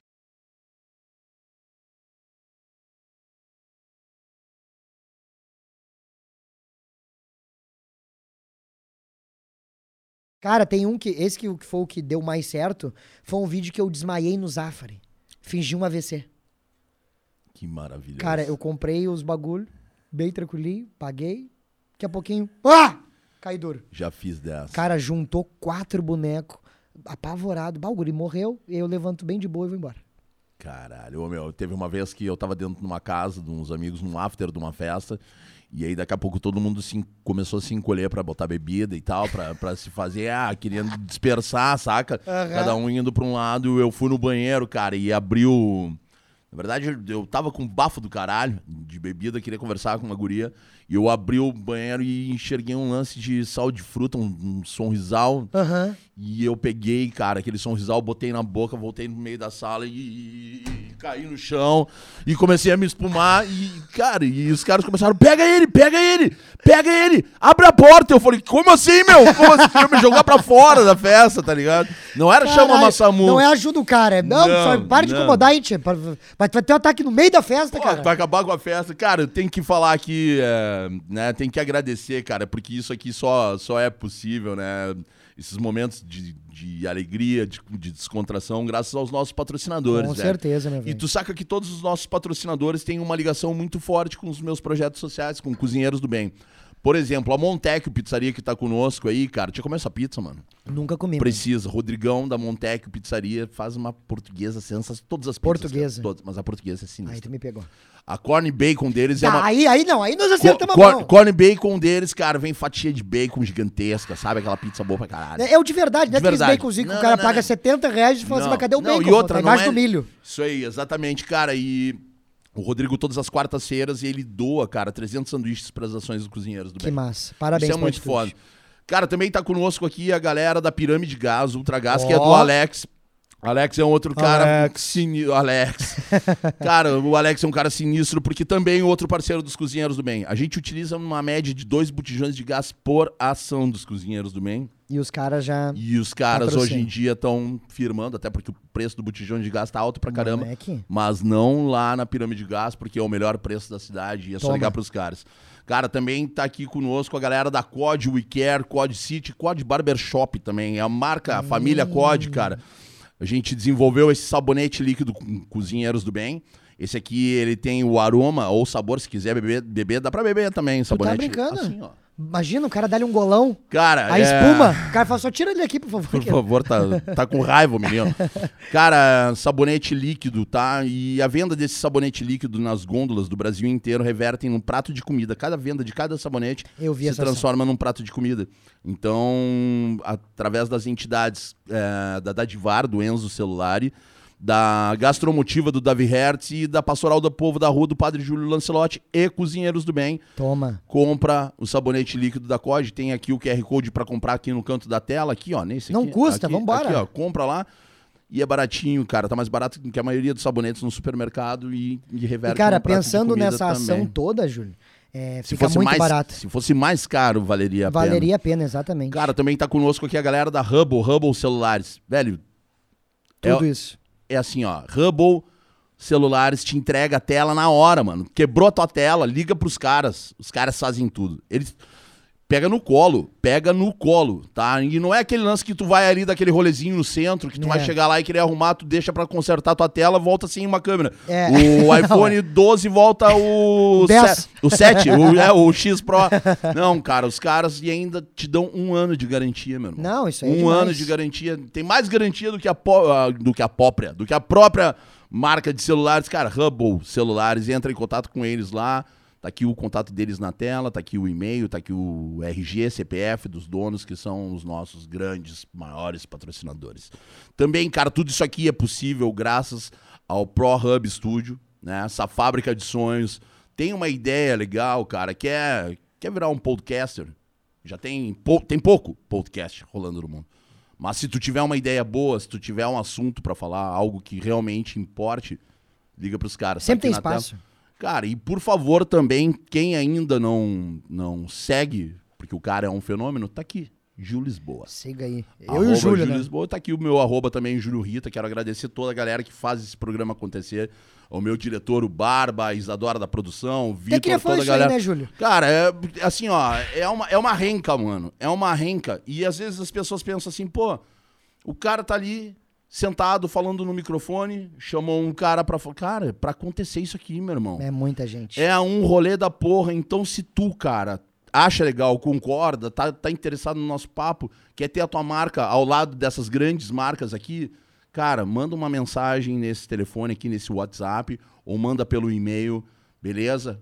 Fa apoia os guri, ergue os Apoia os guri. guri, tchê. Levanta, fogo no dedo! Pô, tchê, custa! Já, o Moisés não apoia, vocês não podem apoiar um pouquinho pra nós. Pelo amor de Deus. e eu já rapaz. queria falar um negócio também, o Barba. Cadê o Barba, tia? Vem cá, Barba, vem, Vem cá. cá, Barba, vem cá, vem, Barba. Vem, Não, não, apareça aqui pra nós, por favor, Aparece, querido. bota a carinha, bota olha, a eu, eu- cara. eu acho um desafio. Não, vem cá, pertinho do meu rosto, vem cá. Eu sei, a gente já tá testado os dois. Tchê, eu chego aqui. Vocês não estão vendo nenhuma diferença. Tchê, eu chego aqui com. Porque eu, eu deixo a barba. É ela que não vem. Dá pra ver. Né? Tu- tu viu? O meu pai falava, o meu pai dizia que a minha barba é aquele lance que toca uma cornetinha pra fazer, porque tarará, tarará, tarará, Pra sair. vem tudo pra um lado, tu só passa gilete de um lado. Cara, isso aqui é uma barbaridade. Eu, isso, isso aqui é, isso, aqui- isso aqui é um bullying. Isso aqui é bullying, tá? Porque o meu. nem se eu virar o contrário, eu consigo ter tanta barba desse jeito. tá? E o, o pessoal ali da, da COD, né? É assim é, fala? COD, COD. COD. Cara, me ajuda. Só faço lá, só Como é que eu faço? Tu sabe que o Barba só corta o cabelo dele, a barba dele, a barba ele não corta, né? É só para, três apara. dedos por mês. Três dedos Três por mês. dedos. Cara, eu não tiro isso do cabelo, tio. Isso que absurdo, cara. O maluco tá muito estourado. Vai lá e fala com o John. Da Fala John. com o John, é o meu, é o cara que corta o meu cabelo Fala com também. o John da Corte que ele vai te dar a barbada, que é o quê? Tira um pouquinho todo mês que ela cresce. Ah, meu, mas Ou eu passa faço de- isso aí há três anos, É, não é adianta, merda cara. de galinha, merda de galinha. Eu que fiz diz o meu que vô. Tu f- fez? Passou? Passei, quase fiz, tive um ovo, mas não tive barba. É um absurdo isso aí, cara. Tchê, hoje o seguinte, cara, a gente tá falando tempo demais, tu não tá com fome, meu. Tu, se tu é dos guri, tu é da larica Ah, também. eu sou da larica, tu Lari, sabe, né? Lariquento. Cola aí, Isa, traz um presentinho pra nós aí que hoje a Isa quase derrubou lá. Ah, não. Não, não acredito. Não, não, não, não, não, não, não, não. Ah, Ah, quando eu falei, eu pensei em lanchinho, eu pensei em lanchinho, rodoviária. cara, rodoviária Que que é nada, isso? rapaz. Isso aqui é severo rango e burger dos nossos queridos. Ah, e veio o X pra ti, hein, meu. Ah, Papai, não. valeu, Hélio, valeu, Fetter, a galera que tá conosco aí, ó. Severo, burger Que e rango, é rango e isso, burger. rapaz? Só alegria. Mas, a gente tá fechando com chave de ouro hoje, comendo um X. X Ah, ô, meu, Pai, sério mesmo. Quando os guri vieram com X, né? Porque o, o Elinho sabe brincar, né? Eu falo, eu chamo não. ele de Impera, né? é o. Pai Hélio. É o pai L, nosso Impera, né? Eu falo, Impera, tu- tu- quando é que tu vai parar de passar, meu? Toda a vida nos stories, uma comidinha, um negócio e o cara comendo miojo. Saca que o lance do Nossa Chapa, tu já viu Nossa Chapa? É demais. Cara, é brisket, é defumado. demais. Tá, mas seguinte, tu me dá um X que eu sou fissurado no X Tá, também. qual que tu quer? O calabresa ou galinha? Cara, eu quero qualquer um. Escolhe Tá, o eu vou que te dar o de quiser. Como calabresa. tu é o convidado, vamos abrir isso aqui, meu. porque aqui já, dá não- pra, já dá pra lanhar? É óbvio, né, meu? então eu Que vou lanhar o que- burgão. Que graça que tem o cara vir aqui. Eu sou do X. Tu prefere hambúrguer ou tu prefere X? Cara, eu prefiro o X, só que o X eu como muito de noite. De dia ele me deixa meio... E Canoas é a terra do X mesmo? Ca... Canoas... é- Cara, eu vou te dizer o ou é seguinte... Caxias? Tem, Ah, sabe, tem uma ah, briga, né? ah, Tem uma é. briga, né? Mas o que acontece em Canoas, cara? Eu acho que o lance de Canoas é que tem um X lá, muito específico, que é o... Posso falar? Claro. Que é o rapache. Uhum, Que é ele que te dá a experiência completa, que é o quê? É o cabelo na chapa, uhum, a sujeira das outras comidas, uhum. que aí é o, é o meu. Agora, muito gourmet não dá, que nem esse aqui, ó. Esse aqui é o raiz. Esse Meu. aqui fica o restinho ainda de um baconzinho, um negocinho, entendeu? Fica. Porque o, o, o, o X, quando ele é muito, muito gourmet, aí não dá. Não, bom é o X aquele que tu tá sentado assim passa o ratinho correndo na chapa. assim, Entendeu? e tu fala, quem, olha ele queimou as patinhas. E ele dá ele com a espátula no rato. Não, mas não é o caso aqui da Severo. Não é o caso da Severo, que é É. um. Meu, cara, ele é, tem o X do Bingão também, se eu não me Cara, engano. é demais. Velho, o bagulho chega a doer, cara. O cara chega lá no Poa Comedy, que é onde também tem um dos lugares que tem o Severo Rango. Uhum, Meu Jesus Cristo, o cara não consegue parar de comer. Cara, eu sou muito fã. Eu conheço o Hélio desde quando eles começaram. Vai falar de boca cheia é foda, né? Não. Eu conheço desde o tempo que o Hélio. Cara, eu conheço desde o início do Severo. E como eles cresceram Opa! Planejamento, né? com planejamento e com. Eu, eu, eu criei alguns controles de qualidade de algumas burguerias bem conhecidas no Brasil. Não vou falar porque não me pagam mais. Sempre fui apaixonado por hambúrguer. Mas crescer como cresceu a Severo, mantendo o padrão de qualidade, meu irmão, não é pra qualquer um. Não é pra qualquer um. Não é pra qualquer um. E a Severo também é a nossa parceira dos Cozinheiros do Bem nas nossas ações. Tanto que agora, no aniversário de seis anos do Cozinheiros do Bem, a gente vai preparar uma grande hamburgada embaixo do viaduto da Conceição. Te convido até pra estar junto, cara, no dia. Vai ter uma galera lá. E. E a gente vai preparar dois mil hambúrgueres Cara, isso é pra demais. distribuir pra galera. Eu sempre fui, a... pô, eu sou apaixonado por hambúrguer, né? Minha história na gastronomia é com hambúrguer. Já tive o meu hambúrguer eleito melhor hambúrguer do Brasil várias vezes. Tu tá brincando, mano. Em algum, com- através do, do, do meu, eu tive três anos na Veja Comer e Beber e tive uma vez com uma, uma das burguerias que eu prestei consultoria durante muito tempo, que carrega no intitulado The Best Burger of the World, que eu não vou falar o nome da marca, Ô, mas é um, né, que é uma hamburgueria bem conhecida.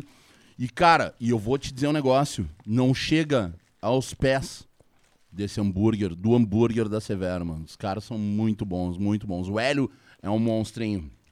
O Ele é- ele é o- bandido. Ele, ele é. E, não, e começa por tudo, né, meu? A- a- eles conquistam a partir das fotos da- das redes sociais. E quando chega, tu não tem nenhum tipo de decepção, porque é bom, né? A marca trabalha todos os âmbitos que precisa pra dar certo. Cara, é maravilhoso. Smash, eles têm até mac and cheese, cara. Cara, mac and cheese. mac and cheese dos caras Meu é muito foda. Jesus Cristo, velho. É muito gostoso. Cara, bah, vou deixar aqui de canto, porque se eu for comendo todos os que eu, que eu quero aqui, vai arrebentar no meio aqui. E o gordinho vai ter que chamar uma SAMU pra deixar ali na porta. ali. Espumando. Não, eu gosto, às vezes eu tô aqui parado aqui, as pessoas pensam que eu tô coçando alguma coisa, eu tô medindo o batimento cardíaco aqui ainda pra ver se eu tô vivo. O Bagé direto faz isso, agora já sei o que, que é. O Bagé teve aqui, cara, e Né? eu pensei que ele tava me imitando. Não, a gente tava conferindo. O Bagézinho. Hum, Tá bom. Tá ótimo. Tá bom, não, não, não. Tá vivo? Pelo menos pra nós terminar aqui, né? Tô Imagina um não. baita clima, Gil Lisboa, na lata. Aí vai ser no velório. Na- do- no, na- no paletó de madeira. Gil, conta aí um pouquinho, cara, pra nós, assim, quais são os teus planos daqui pra frente, velho? O que que vem aí? Tu não pretende te aventurar no cinema, por exemplo? Com, mas, cara, a a minha, meu planejamento é muito doido. É, Só, só pra te... Vai embora. O, por exemplo, o Whindersson agora tá enfurnado na, na questão do cinema, né? É, é. Ele tá E- aproveitando tudo que pode com, com esse hype que ele tem, né? Tu viu o quadro dele, o último quadro dele com o seu Jorge? Cara, ainda não vi porque eu quero assistir de buenas em casa. Vale a pena. Vale a pena demais. Mas falaram que o trabalho foi excepcional, assim. Cara, é, tá, tá- conseguir sair da caixa. Eu acho isso muito interessante, assim. Conseguir sair da caixa, sabe? Quando tu começa a entrar num, num nível onde todo mundo tá procurando um padrão Aham. e todo mundo procura fazer o que já tá dando certo, e tu vem e tu inova, e tu quebra todas as barreiras. Não, agora, a partir de agora, eu vou dar no meio. E essa inconstância que tem que ter muito dentro do humor, É. sabe? De ser doente. O humor sempre foi coisa pra retardado mental. É isso, Pra, mano. pra, pra mentecapto, pra beócio, sabe? É o humor é um troço pra quem é no, no sense, cara, sabe? É, tu vê os caras, ah, pô, tem 20 anos, como tu falou, de mercado, como tem o, guri de Uruguaiano, o Jair, né? Como tem toda essa galera. Pô, cara, tava vendo o trailer agora do último JQS, sabe? E, e tu vê, cara, que conseguir surpreender quando tu já tem um padrão é algo muito difícil, muito difícil. E no Brasil, poucos conseguem fazer isso. É, é isso E esse cara tá conseguindo fazer. Eu quero saber se tu tem essa onda também de ir pra esse lado de, cara, de sair do convencional, que é muito importante, que é do caralho, Aham. mas de tipo, vou explorar de alguma outra forma. Tu não tem vontade de voltar a fazer show em centro espírita, de É, repente? cara, assim, ó, no centro espírita, acho que só depois que eu tiver morto mesmo. Daí eu prefiro, sabe? Daí eu já falo pro meu público, né? Sim. Mas. Pá, o cara fazer pro outro público é difícil. Mas, cara, eu tenho outro- vários planejamentos aí. Inclusive, assim, eu come... aí eu fiz todo aquele bagulho de stand-up. E aí, em 2019, quando eu já tinha conseguido gravar Comedy Centro, eu tinha gravado comédia ao vivo, Uhum. gravei o Te Apresento Meu Amigo, que pra mim foi o ápice dentro da carreira do stand-up, porque é um, é um lugar de maior exposição, né? O Quatro Amigos, durante muitos anos e até hoje, é o grande grupo de É, stand-up é, do Com país. certeza. E tá convidado pra mim, na minha opinião, um dos maiores comediantes do país também, que é o Ventura. Aham, eu Pra também mim acho. foi uma puta eu honra, acho assim, maior saca? Também. É porque eu, eu acho que a comédia ela é muito pessoal. Uhum. Então, tipo, tem gente que tu vai olhar e eles vão falar, cara, eu prefiro mil vezes o Fábio Rabin. Mas Aham. é porque é estilo, irmão. Não É, tem como estilo, tu mas dizer. o- não, mas o Ventura é. Mas o Ventura, ele barrou muitas Aham. barreiras, assim. Uhum. É, Quando a gente falou assim, velho, o maluco conseguiu entrar no FIFA. Uhum, Vocês estão entendendo isso? uhum. O sobrinho de vocês joga o FIFA e estão fazendo a pose de quebrada de um cara que é Uhum. comediante e tá bom da serra. Não tinha como isso acontecer É num verdade. plano natural da vida. E aconteceu. Então esse cara é um fenômeno, na Uhum. minha opinião. E aí ah, ah, eu comecei a. eu consegui nesse- chegar nesse, nesse ponto. E aí foi um momento que a galera pensou assim: bom, eu já tava fazendo Júlio Lisboa com vida. Cara, no Júlio Lisboa com vida, em em- de julho de 2019 até março de 2020, eu trouxe Neto Fagundes, Legal. Paulinho Serra, Renato Albani, Adoro Paulo Incerno. também. Rodrigo Marques, Thiago Ventura, Afonso Padilha, Nego Di, Cris Pereira, Igor Guimarães. Cara, eu trouxe todo mundo que eu tinha vontade, Uhum. basicamente. E aí chegou uma etapa, dentro desse projeto mesmo, que eu tava pensando assim, cara, eu não vou poder ver de Júlio Lisboa Convida o resto da minha vida. Uhum. Então eu já tenho que estar pensando no próximo projeto. E aí que surgiu a Collab, Uhum. que era eu, Juliano Coração, Eric Clapton, Thiago Oliveira e Carlinhos Gota. A gente se juntou por quê? Basicamente era a galera da cena, Uhum. que já estava fazendo há muito tempo e que a gente já tinha uma certa, ah, uma certa intimidade. E a gente se juntou no, no- A ideia de se juntar lá em casa, inclusive, foi assim. Vamos se encontrar semanalmente pra gente escrever material de stand-up e poder ah, ah, criar conteúdos. É isso. Cara, daqui a pouquinho o bagulho evoluiu pra uma empresa de roteiro e daqui a pouco a gente já tava com um monte de cliente, fazendo gravações em outros lugares, até o momento que surgiu o Bameu que é uma página de humor do Facebook, em que a gente pensou assim, bom, vamos, vamos criar, cada um tem um conteúdo e a gente posta todos os dias, porque daí cada um fica responsável por um dia. Claro. E aí surgiu a ideia do torcedor louco, que é o, o que eu faço pro Pro Internacional. Internacional. Que foi- ah, ah, ah, eu, eu sempre como eu tentei jogar bola, então sempre tive no meio, viajei muito no Brasil inteiro jogando bola, então eu tenho o linguajar a, da a língua da, bola, da boleiragem. Entendeu? Afatiado. Claro. né, Aham, né, Toda aquela brincadeira que a Sim. gente faz ali no, no, Sim. no, no, extra-campo, né? Uhum. E as resenhas eu tenho. E aí eu falei, cara, realmente, eu tenho que aproveitar melhor isso. Porque eu jogo bola até hoje. Quando eu vou no futebol, os guris da hora dar risada comigo, porque eu falo a linguajar da galera, então eu tenho que utilizar isso a meu favor. Claro. E aí o que que acontece? Eu fui pra, pra construção, a labuta do personagem. O que, que eu queria dizer com aquilo, o que, que eu queria fazer.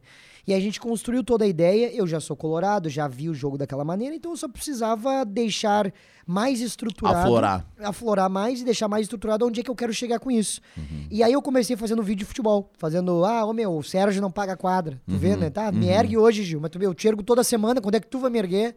Entendeu? Tem que chamar a Dercy Pacheco, me ajuda, cara. e aí comecei a fazer vídeo assim.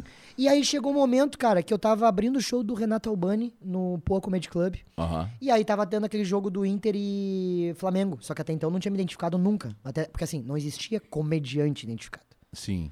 Tipo, o Nego Di tinha feito algumas coisas espaçadas, assim, de brincadeira, mas não tinha um comediante identificado Firme. falando de futebol do seu time. Uhum. No Brasil, não tinha. Uhum. E aí eu peguei, aí eu tava no camarim e comecei a gravar uns stories. E a galera no camarim começou a rir muito. Eu até conto isso no show, eu falei assim, mas peraí, eu faço há sete anos isso, eu sei que a galera não ri de mim desse jeito. Uhum. Tem alguma coisa errada aqui.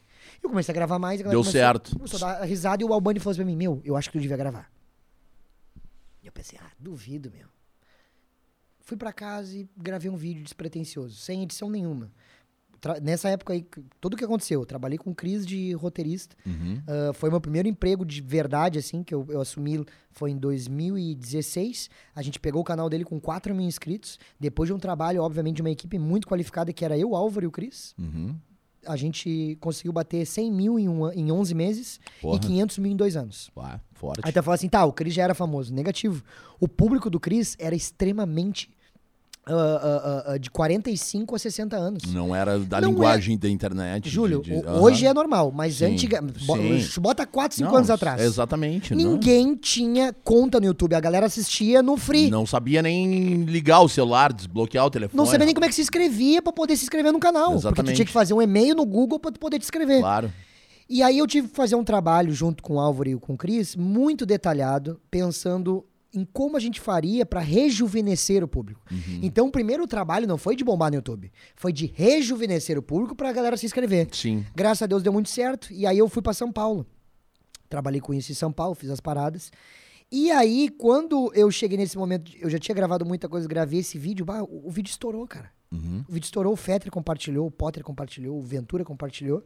E eu falei, porra, tem um negócio aqui. E aí eu comecei a postar mais, só que aí eu direcionei pro Facebook, no Bameu. Uhum. E aí, cara, meu, meu segundo vídeo tinha 6 mil Porra. compartilhamentos. Tipo assim, o bagulho estourou, muito. Estourou. E aí todos estavam tendo uma média de 3, 4, 2, 3, 4. Muito compartilhamento. E nenhum dos vídeos meus de stand-up tinha dado aquilo, até com impulsionamento. Uhum. E aí o negócio do Inter começou a abrir pra mim, comecei a me dedicar. E aí chegou um momento que as pessoas estavam indo no meu show pra. Tá aí, tu não vai falar do Inter? E eu, ah, tem que falar do Inter. Tem que fazer piada sobre isso agora. E aí foi o momento que eu decidi fazer um show do Inter. Que aí era Nada Vai Nos Separar. E aí eu estreiei no Porto Alegre Comedy Club, começou a dar certo, pá. Aí comecei aí. E aí chegou um momento que eu tava com 10 funcionários, 11 funcionários Uhum. ah, trabalhando comigo. E quando eu digo 11 funcionários, é exatamente isso que tu disse, Júnior. Não é pra dizer que eu não tava fazendo nada, é pra dizer que tem muita gente envolvida. Envolvida, com certeza. E eu vi o depoimento do Jan falando, porra, fiquei chateado com a galera. Cara, essa foi a benção que eu te falei, que eu trabalhei com produção e trabalhei com muita gente foda. Porque quando eu fui pra São Paulo, eu trabalhei com Afonso, trabalhei com o Uhum. Já Ventura. foi estruturado. Eu entendi como é que funciona. Uhum. Eu entendi que pras pessoas é muito mais bonito ser hater. Tanto é que tem de gente que me pergunta assim, meu, por que, que tu não responde ninguém nas redes sociais? Isso é uma coisa que os guris do Bola me levantaram. Uhum. Hoje eu fico apavorado e tu não responde ninguém. Eu falo, sabe por que eu não respondo ninguém, irmão? Porque eu trabalho pra caralho. Não tenho tempo. Não tenho tempo e outra, quando eu chego pra esse cara e dou a oportunidade dele conversar comigo pra ele despojar um monte de bosta, eu só estou abrindo meu coração pra escutar um monte de negatividade que não vai agregar em nada no meu trabalho. Ótimo. Eu sei o que eu quero fazer, eu sei o que eu, eu, eu sei Eu o sei quem eu sou. Eu sei quem eu sou. Exato, Júlio. Mano, eu me dedico pra caralho. Eu, eu, quando te falei, pô, mano, não consigo responder direito porque eu tô sempre trabalhando que nem bicho. Eu vou Uhum. sair daqui, tem uma reunião de roteiro, termina a noite, eu vou gravar vídeo. E é assim, eu escolhi isso pra mim. E não vai ser um maluco JK97 Exatamente. que vai vir me dizer assim: ah, meu, tu, que nem esses dias botaram no bola. Meu, esse cara não tem graça nenhuma, nunca se apresentou na Riggs. Aí o meu produtor chegou e me falou assim: ó, meu, deixa eu responder. Eu falei: meu, não vai responder. Se o cara tiver um mínimo de decência, o cara vai ver que eu fui elenco do Rindafu durante muito tempo. Sim. E o Rindafu só se apresentava na Riggs. Então, tipo assim, não, não tem por que eu perder meu tempo. Exatamente. E outra, meu, foi o que tu falou. Eu entrei no bola hoje com uma responsabilidade gigante. É o final de um ciclo. Eu já tava no stand-up, já tinha conquistado um espaço muito interessante. Eu já tinha o meu comedy. Aqui no Sul a gente abriu o Boteco, o Bar do Comedy e o Caverna Comedy em Farroupilha. Ah. Então, durante dois anos, praticamente, eu era o cara que tinha os comedies aqui. Todo mundo que começava na comédia passava por mim, ou quem vinha de fora acabava chegando em mim pra pedir pra fazer show. Sim. E, e, obviamente, teatro era o Bart, sem, sem discussões. É, então eu tive muito tempo dentro desse bagulho, eu estudei pra caralho e eu sei qual que é o passo. Cara, eu tô no momento agora em que eu tenho 24 anos, tô com um cara que tem 24 anos só de profissão, Exato. e eu tô ali respeitando o tempo. Ah, por que tu não fala tanto? Porque eu tô respeitando. Vai chegar um momento que eu vou chegar e vou falar uma hora no programa. É isso aí. Só que é tempo, velho. Tem, construção. tem que ah, mas saber, nos né? vídeos tu falava pra caralho.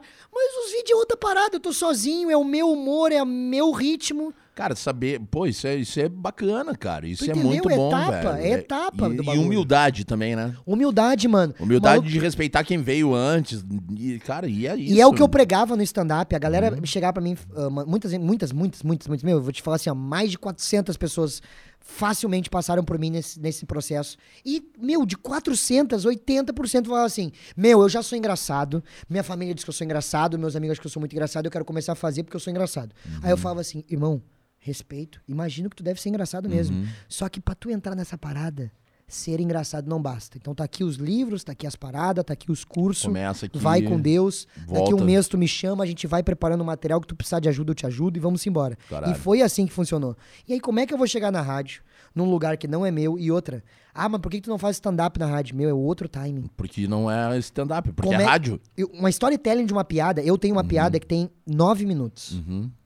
Como é que eu vou fazer um storytelling que tem um início, meio e fim, em que o início tem uma informação que eu faço um callback, ou seja, tem uma informação no início que, eu já te digo do- que no final eu repito entender. ela. Aham. Com a mesma frase, o mesmo timing pra poder remeter e falar, ah, olha só, ele repetiu uma frase. Aham. Como é que eu vou fazer isso na rádio?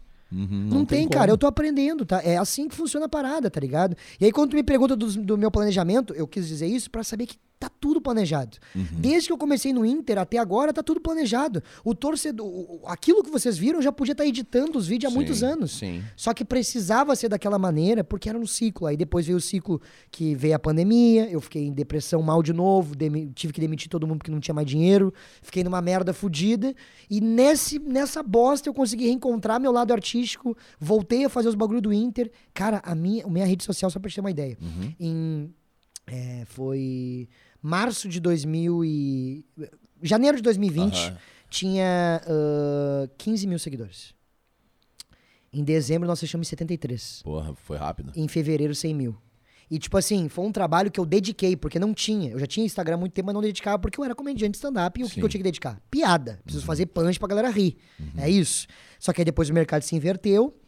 Eu fui pras redes sociais e aí eu, eu sabia que eu tinha que bater 100 mil. 100 mil era um número expressivo. E eu dediquei toda a minha energia, cara. Eu não dormia, eu não almoçava direito. Era só pensando no objetivo de bater 100 mil.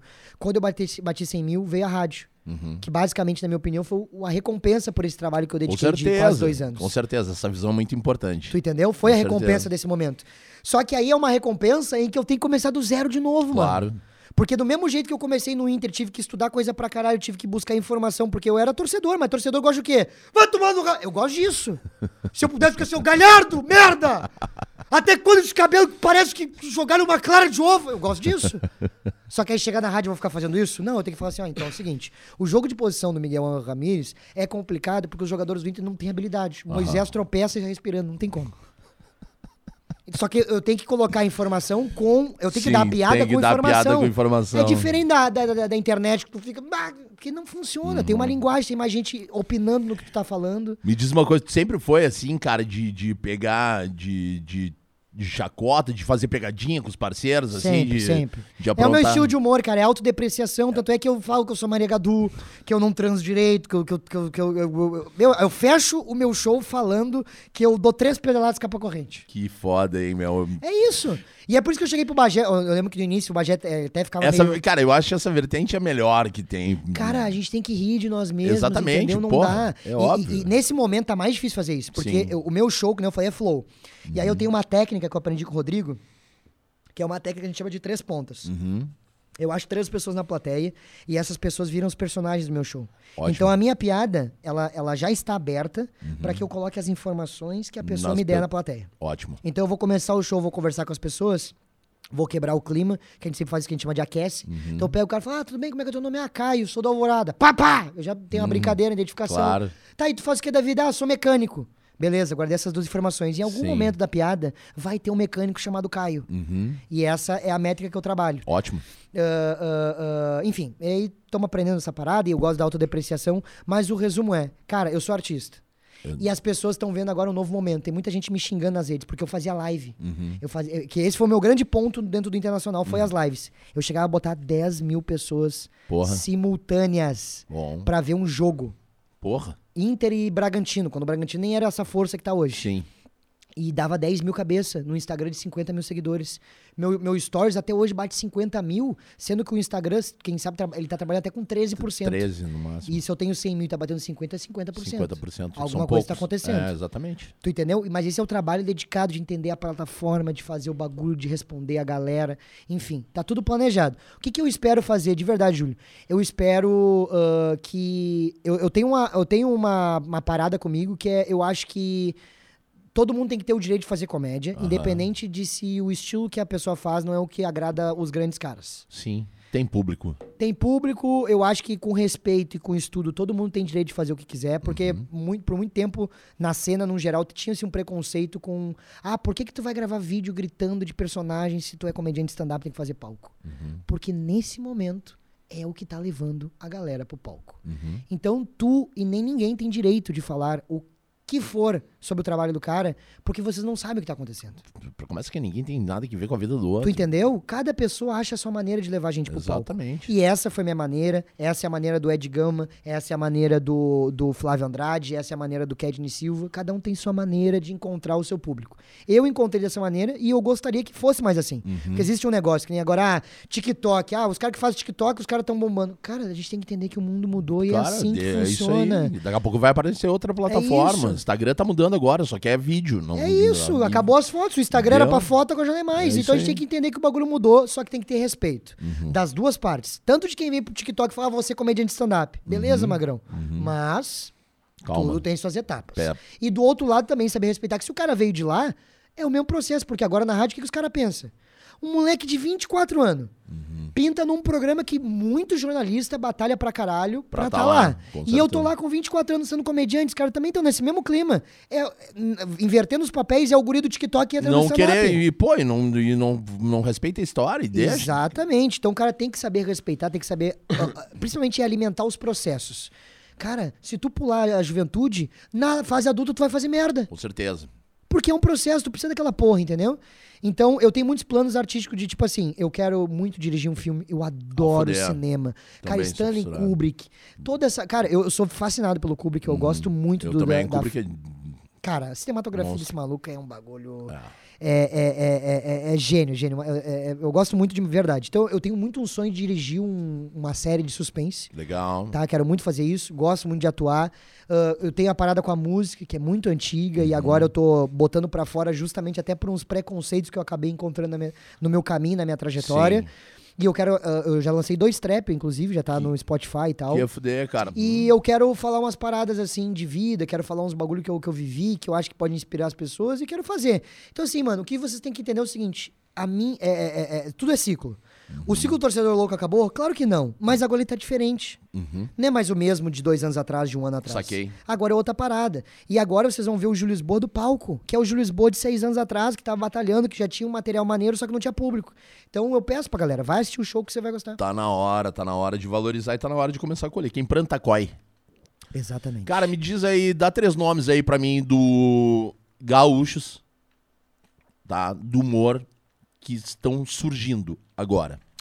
Surgindo assim, não não não não, não escupincha. Dá três nomes aí que tu não assim que tu tá vendo, pô, tem ali aquela pessoa ali que tá aparecendo agora e vale a pena seguir. Primeiro de tudo, eu vou falar uma mina, que é a Ursa Malgarize.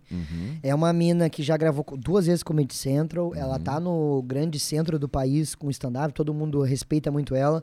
E é uma mina que eu gosto demais, cara. Ela tem um estilo de humor muito diferente. Ela é muito picante. Ela tem uma persona, né? A persona, pra quem não entende esses dados mais técnicos, é o jeito que a pessoa se apresenta. Porque o stand-up é o mais próximo da vida real. Mas mesmo assim, ainda não é a gente. Ainda não é a vida Ainda tem real. alguma coisa da hipérbole ali, que é o exagero. Uhum. E ela tem uma persona muito desinteressada. Eu gosto de pessoa que fala assim.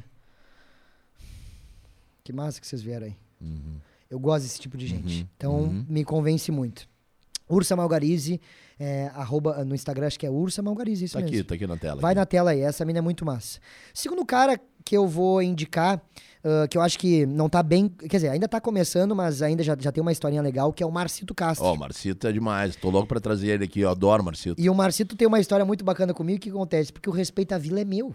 Ah, é mesmo? A ideia do Respeito à Vila eu ia fazer, só que eu olhei e falei, cara, aquilo não se identifica mais nada comigo. Tem que ser o Marcito. O Marcito é a linguagem da galera do Saranda. Saranda. Ele, é, ele é o nascido, criado e vivido. Aham. Tem que ser ele. Aham. E a gente fez esse trabalho uh, uh, com ele, eu e ele. A gente, eu dirigi os primeiros 10, 15 vídeos dele. eh, era na minha na, na página que a gente criou junto e tudo mais.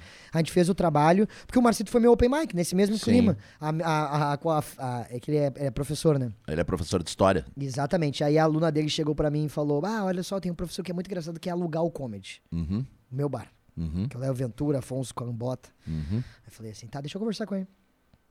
Aí ele entrou em contato comigo. Eu falei: irmão, beleza? Tu já faz show? Como é que é a história? Dele assim: não, é que eu já. Ah, ô, meu, tô lotando aqui. Obrigado, irmão. Tô lotando aqui o. o- o- os lugares onde eu tô fazendo, meus alunos me acompanham e tal. Daí eu falei assim, bah, que massa, mano, mas assim, tu tá ligado que é uma profissão, né? Tipo assim, essa parada que tem uma organização e tal. Eu acho maneiro tu começar, só que vamos devagar, quem sabe. Ô, meu, tu que é professor, tu sabe disso. Quando, quando tu. Vai largar da sala? Tu entendeu? E outra, tu, quando tu chega um professor te oferece menos, menos do que tu tá oferecendo, mas tu sabe que o teu serviço tem qualidade e o dele não tem. O que que tu acha? E não é que ele não tem, é que ele ainda não teve tempo de ter. Uhum. O que que tu acha sobre isso? Ele, ah, não, tu tá certo. E, meu, o bicho deitou a cabeça nos livros, começou a estudar. Ele foi um dos fenômenos, assim, de stand-up aqui no Rio Grande do Sul. Cara, também em acho. três, quatro meses, tava voando no palco de um jeito absurdo. E eu falei, beleza, respeitou o processo de estudar, tá indo bem. Agora vem. Aí é talento, não tem o que Uhum. fazer. Aí eu comecei a botar ali alguns shows, ele começou a ir comigo, eu vi que ele era parceiro era dos nossos, e aí eu Uhum. peguei e falei, beleza, mano.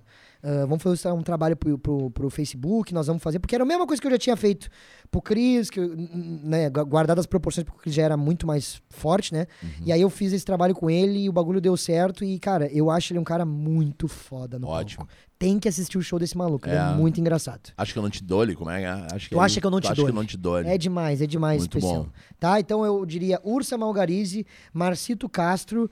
ahn, e, cara, é- é- tu quer caras que não sejam meus amigos, né? Que É. sejam. Ah, cara, mais uma menina aí. Mais, Mais uma menina? É, tem- Cara, eu te diria Eva Mansky. Legal. Eva Mansky é uma mina que já tá fazendo um tempo. ah, ela também tem um estilo de humor diferente. Porque a gente tem que entender, meu, que a comédia é muito diversificada. Às Com vezes tu- certeza. nem todo mundo vai ser o cara do, do, Do- da interação, sim, do, do flow, flow. Ou vai ter cara que é mais. ah, hum- humor mais ácido. Vai Uhum. ter o cara que é o do violão. E é isso aí, a gente tem que entender e curtir todo mundo. Fantástico. Ótimo, velho. Esses três caras, eu diria. Mano, parabéns aí. É, a gente ainda tem mais um, um momento muito a fuder. Tu é meio nerd, assim, tu gosta de. Tu gosta de ficção. Cara, eu não diria que eu sou nerd, mas eu, eu, eu assisto. Nerd também não sou, saca? Porque eu não sou nerd, eu sou. Bah, eu, cara, eu sou completamente desleixado com a vida, assim. Tipo, eu tenho déficit de atenção gigantesco, assim. Eu tenho um problema de memória muito forte, assim. eu esqueço das coisas. Maconha, e- isso aí é. Tá, não sei, não lembro. mas, mas não lembro. Mas eu, cara, eu curto muito ah, alguns conteúdos assim. Tu assistiu a série do Loki? Cara, eu sempre tô não falando assisti. disso pra todo mundo, Não cara. assisti, mas todo mundo já me falou dessa e também a, aquela. Ah, Viúva Negra? Não, O do. o- Putz, mano. sei, mas não lembro. Do cara que é bordô, parece um cobre ao vivo. Como é que é o nome daquele maluco, tia? Eles tiraram ele aí do fio da frente aqui, Isso. ontem os guri estavam levando. Uma pedra, tem uma pedra no peito, assim, parece o Tony Stark. sei quem é, sei quem é, mas não série lembro. que estourou agora ali, que tá uma, é nas antigas ainda. Enfim, cara, da Não Disney. Isso aí, é isso aí. É isso aí. Tá, eu- tá com o mesmo problema que eu. É isso aí. Cara, mas eu gosto muito de Star Wars e. Demais. E, assim, ah, tem uma fissura pelo Darth Vader. Fora do normal. E pelo Dark também, tu não viu? que, Assim, eu, Não, eu vi. eu Eu, vejo que tu fica tirando muita onda com o Rafinha por causa do, dos, dos- do look do Rafinha. Pô, o Rafinha é tio, né, meu? É, mas é que o Rafinha não tem estilo, né, cara? Não tem. É, tu eu gosto, o cabelo verde, tem um negócio, Ah, né? eu tenho- Ele ali, tu olha e tu fala assim, mas o que que esse... Mas o que que o mini Leandro Carnal tá fazendo aqui, entendeu? Tu não consegue entender. Explica, me explica, o que que é isso aí que tu tá fazendo? Velho, mas assim, a gente tem um momento Darth Vader aqui no programa. Ah, eu É, gosto. Que isso aqui vira meio que a estrela da morte. E eu, eu andei fazendo aí esses tempos um lance de mágica e eu vou fazer essa mágica de novo aqui agora. Bora lá. Viu? Opa.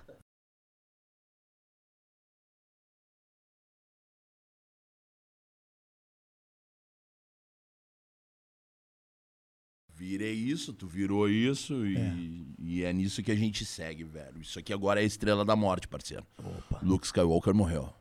Ah, que merda, né, cara? Foi Duas pra banha. Foi pra banha duas vezes. Per- Há boatos que perdeu a mão também. Sério? Exato. Que nem o Janho perdeu a ponta do dedo.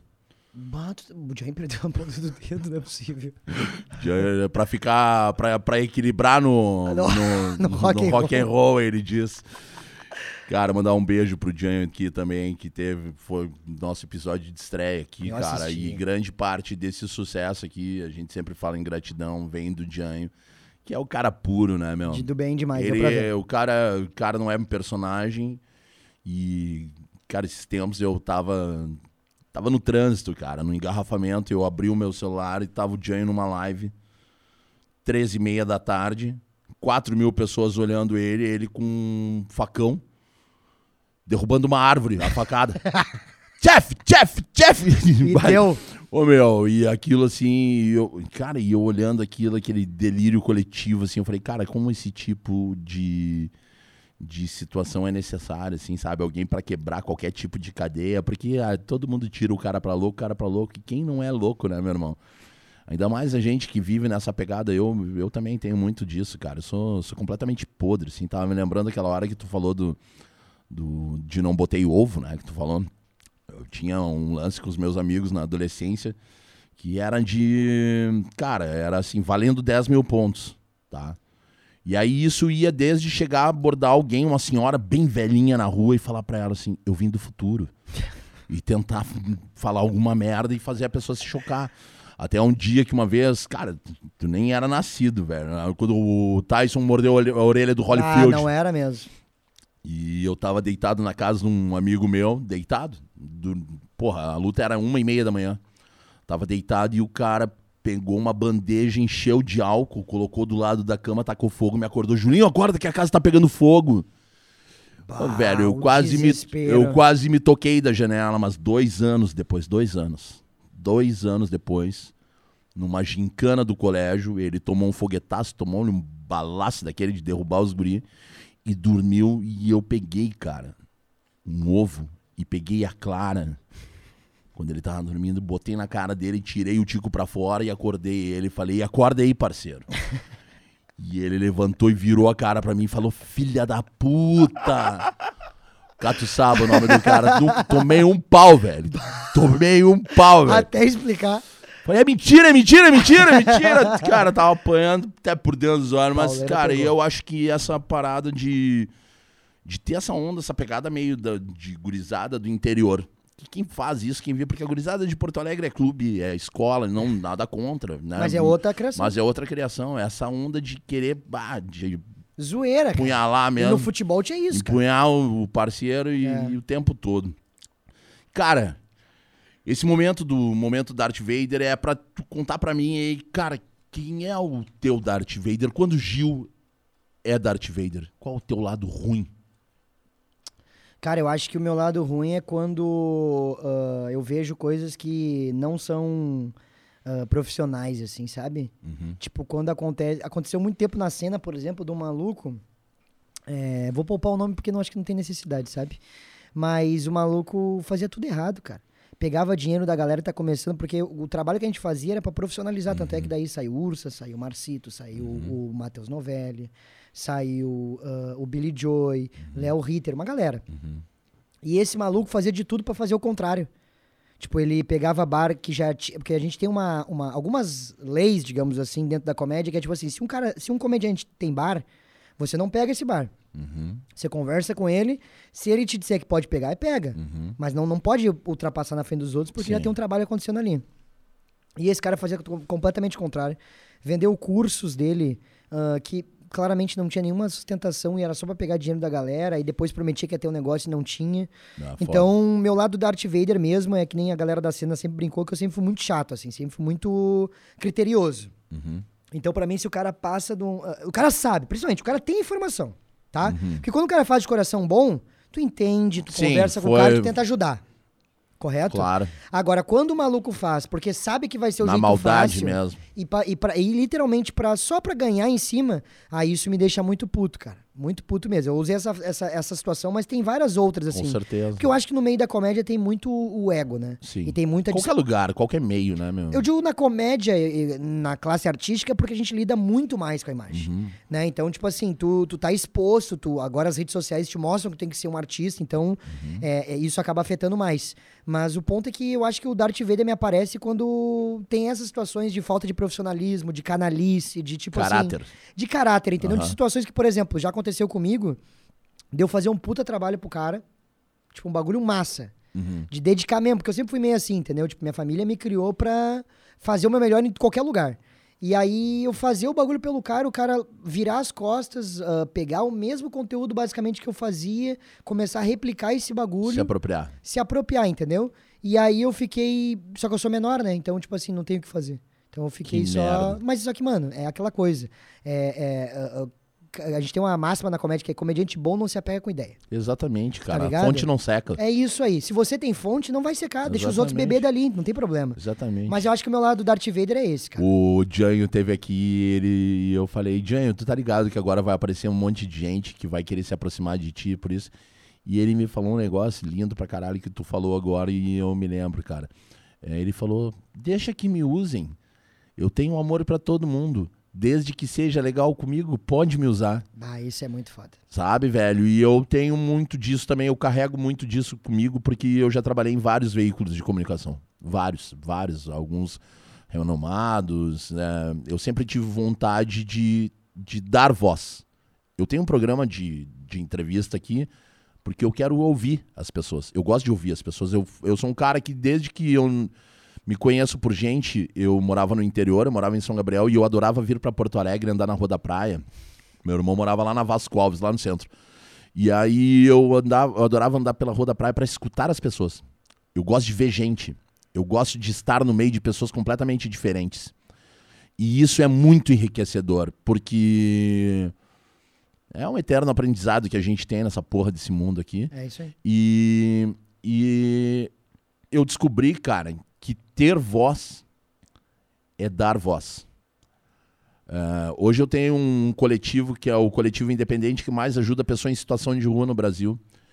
E, e dentro desse coletivo eu já criei tênis, eu já criei guarda-chuva, eu já criei brownie, eu já criei pizza, eu já criei tantos produtos completamente diferentes um do outro, sabonete. E por que isso, velho? Porque eu só tenho um único objetivo na vida, que é mostrar que independente do que tu fizer e do sucesso que tu obtiver, se tu não planta algo pro coletivo, isso não vai contigo no teu caixão. Tu não vai levar porra nenhuma dessa existência. As pessoas perguntam, Júlio, tu tem um sonho? Eu sou, eu tenho ego, eu sou ambicioso, eu gosto de coisas boas.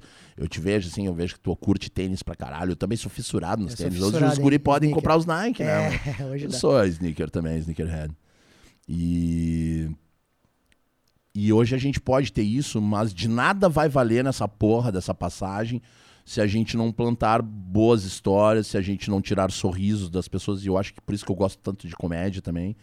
Eu vou pegar umas dicas contigo, quem sabe um dia eu me aventuro nisso Por aí. favor, mano. E por viro um, o, o torcedor louco do Grêmio. Eu- aí, hein? Cabelinho pra- azul. Bah, bem certinho. Mas, cara, mas eu hoje eu vejo como a minha identidade de, de buscar eh, ter reconhecimento e voz só para pro meu projeto. Então, tudo que eu faço aqui é ligado a isso. E, e tu tá sentado aqui, mano. ah, não é porque eu queria alguém que, que tivesse voz. É alguém que me deu voz. Todos os meus parceiros, todos os meus patrocinadores que tu viu aqui são pessoas que colaboram para um bem social maior. E tu tá sentado aqui hoje porque tu me falou e, e disse assim, cara, que legal.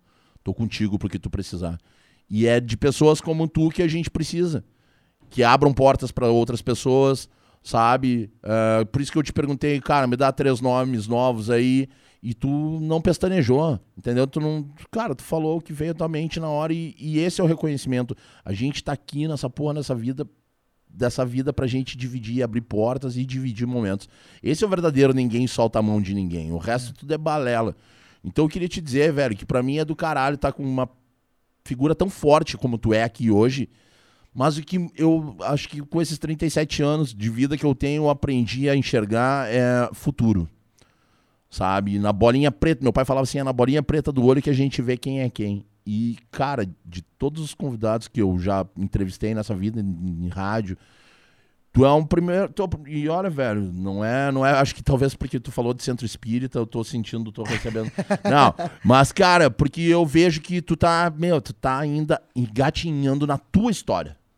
Na tua história. Porque teu caminho é muito longo ainda, meu irmão. Tu é foda, negão. Pô, velho, Tu muito é obrigado. foda pra coração, caralho. viu? Obrigado tu é foda mesmo. pra caralho. E eu me divirto muito contigo.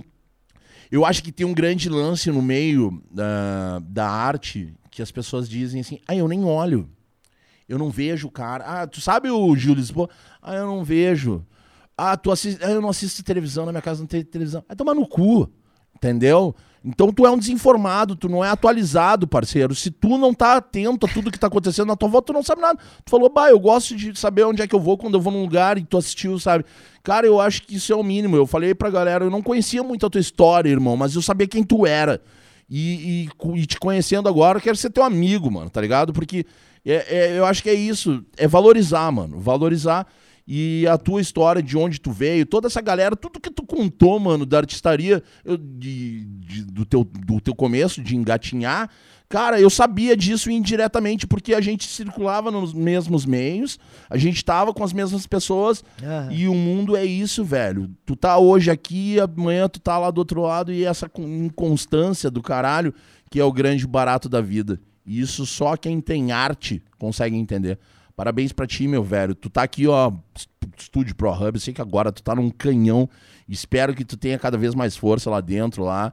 É, Sou muito fã de todo mundo que tá contigo nesse, nesse meio.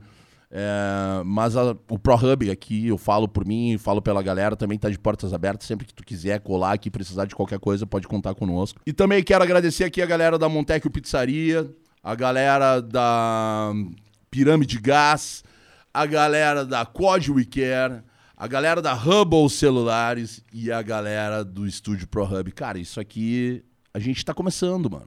Tá louco, a gente mano. tá começando. Que baita começo. Mas a gente está começando com muito carinho, com muita gente extremamente dedicada.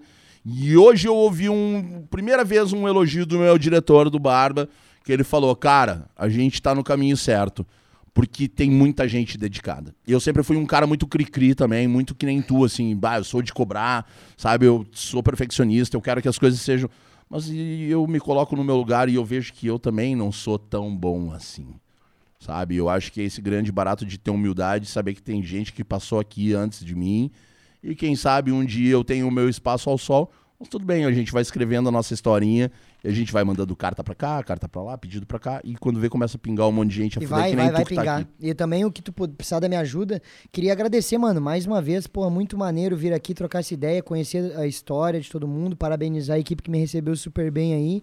Me deram até água, mano. Pô, tô felizão, mano. Tem aí, De verdade. cara. Até X, porra. É, porra, Tá X, reclamando? imagina. Ó, último podcast que eu Mais fui. dois reais tu leva o molho aí, ó. Que que é? Tá, aceita Pix? Crédito duas vezes? Enfim, queria agradecer, parabenizar mais uma vez aí, cara. E que sirva de lição também, como tu falou, acho que tu falaste muito bem ali com relação aos sonhos e também acreditar nos bagulho, porque.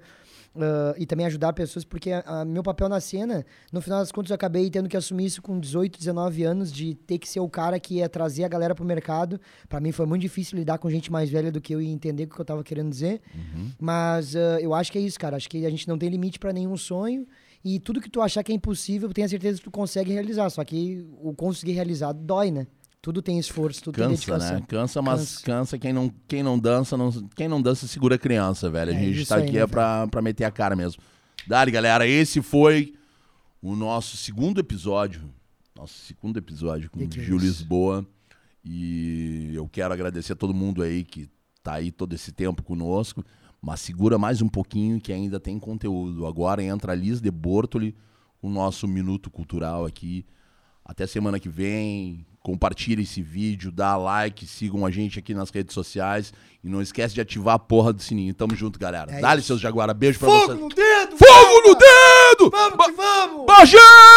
Bagé! Ah!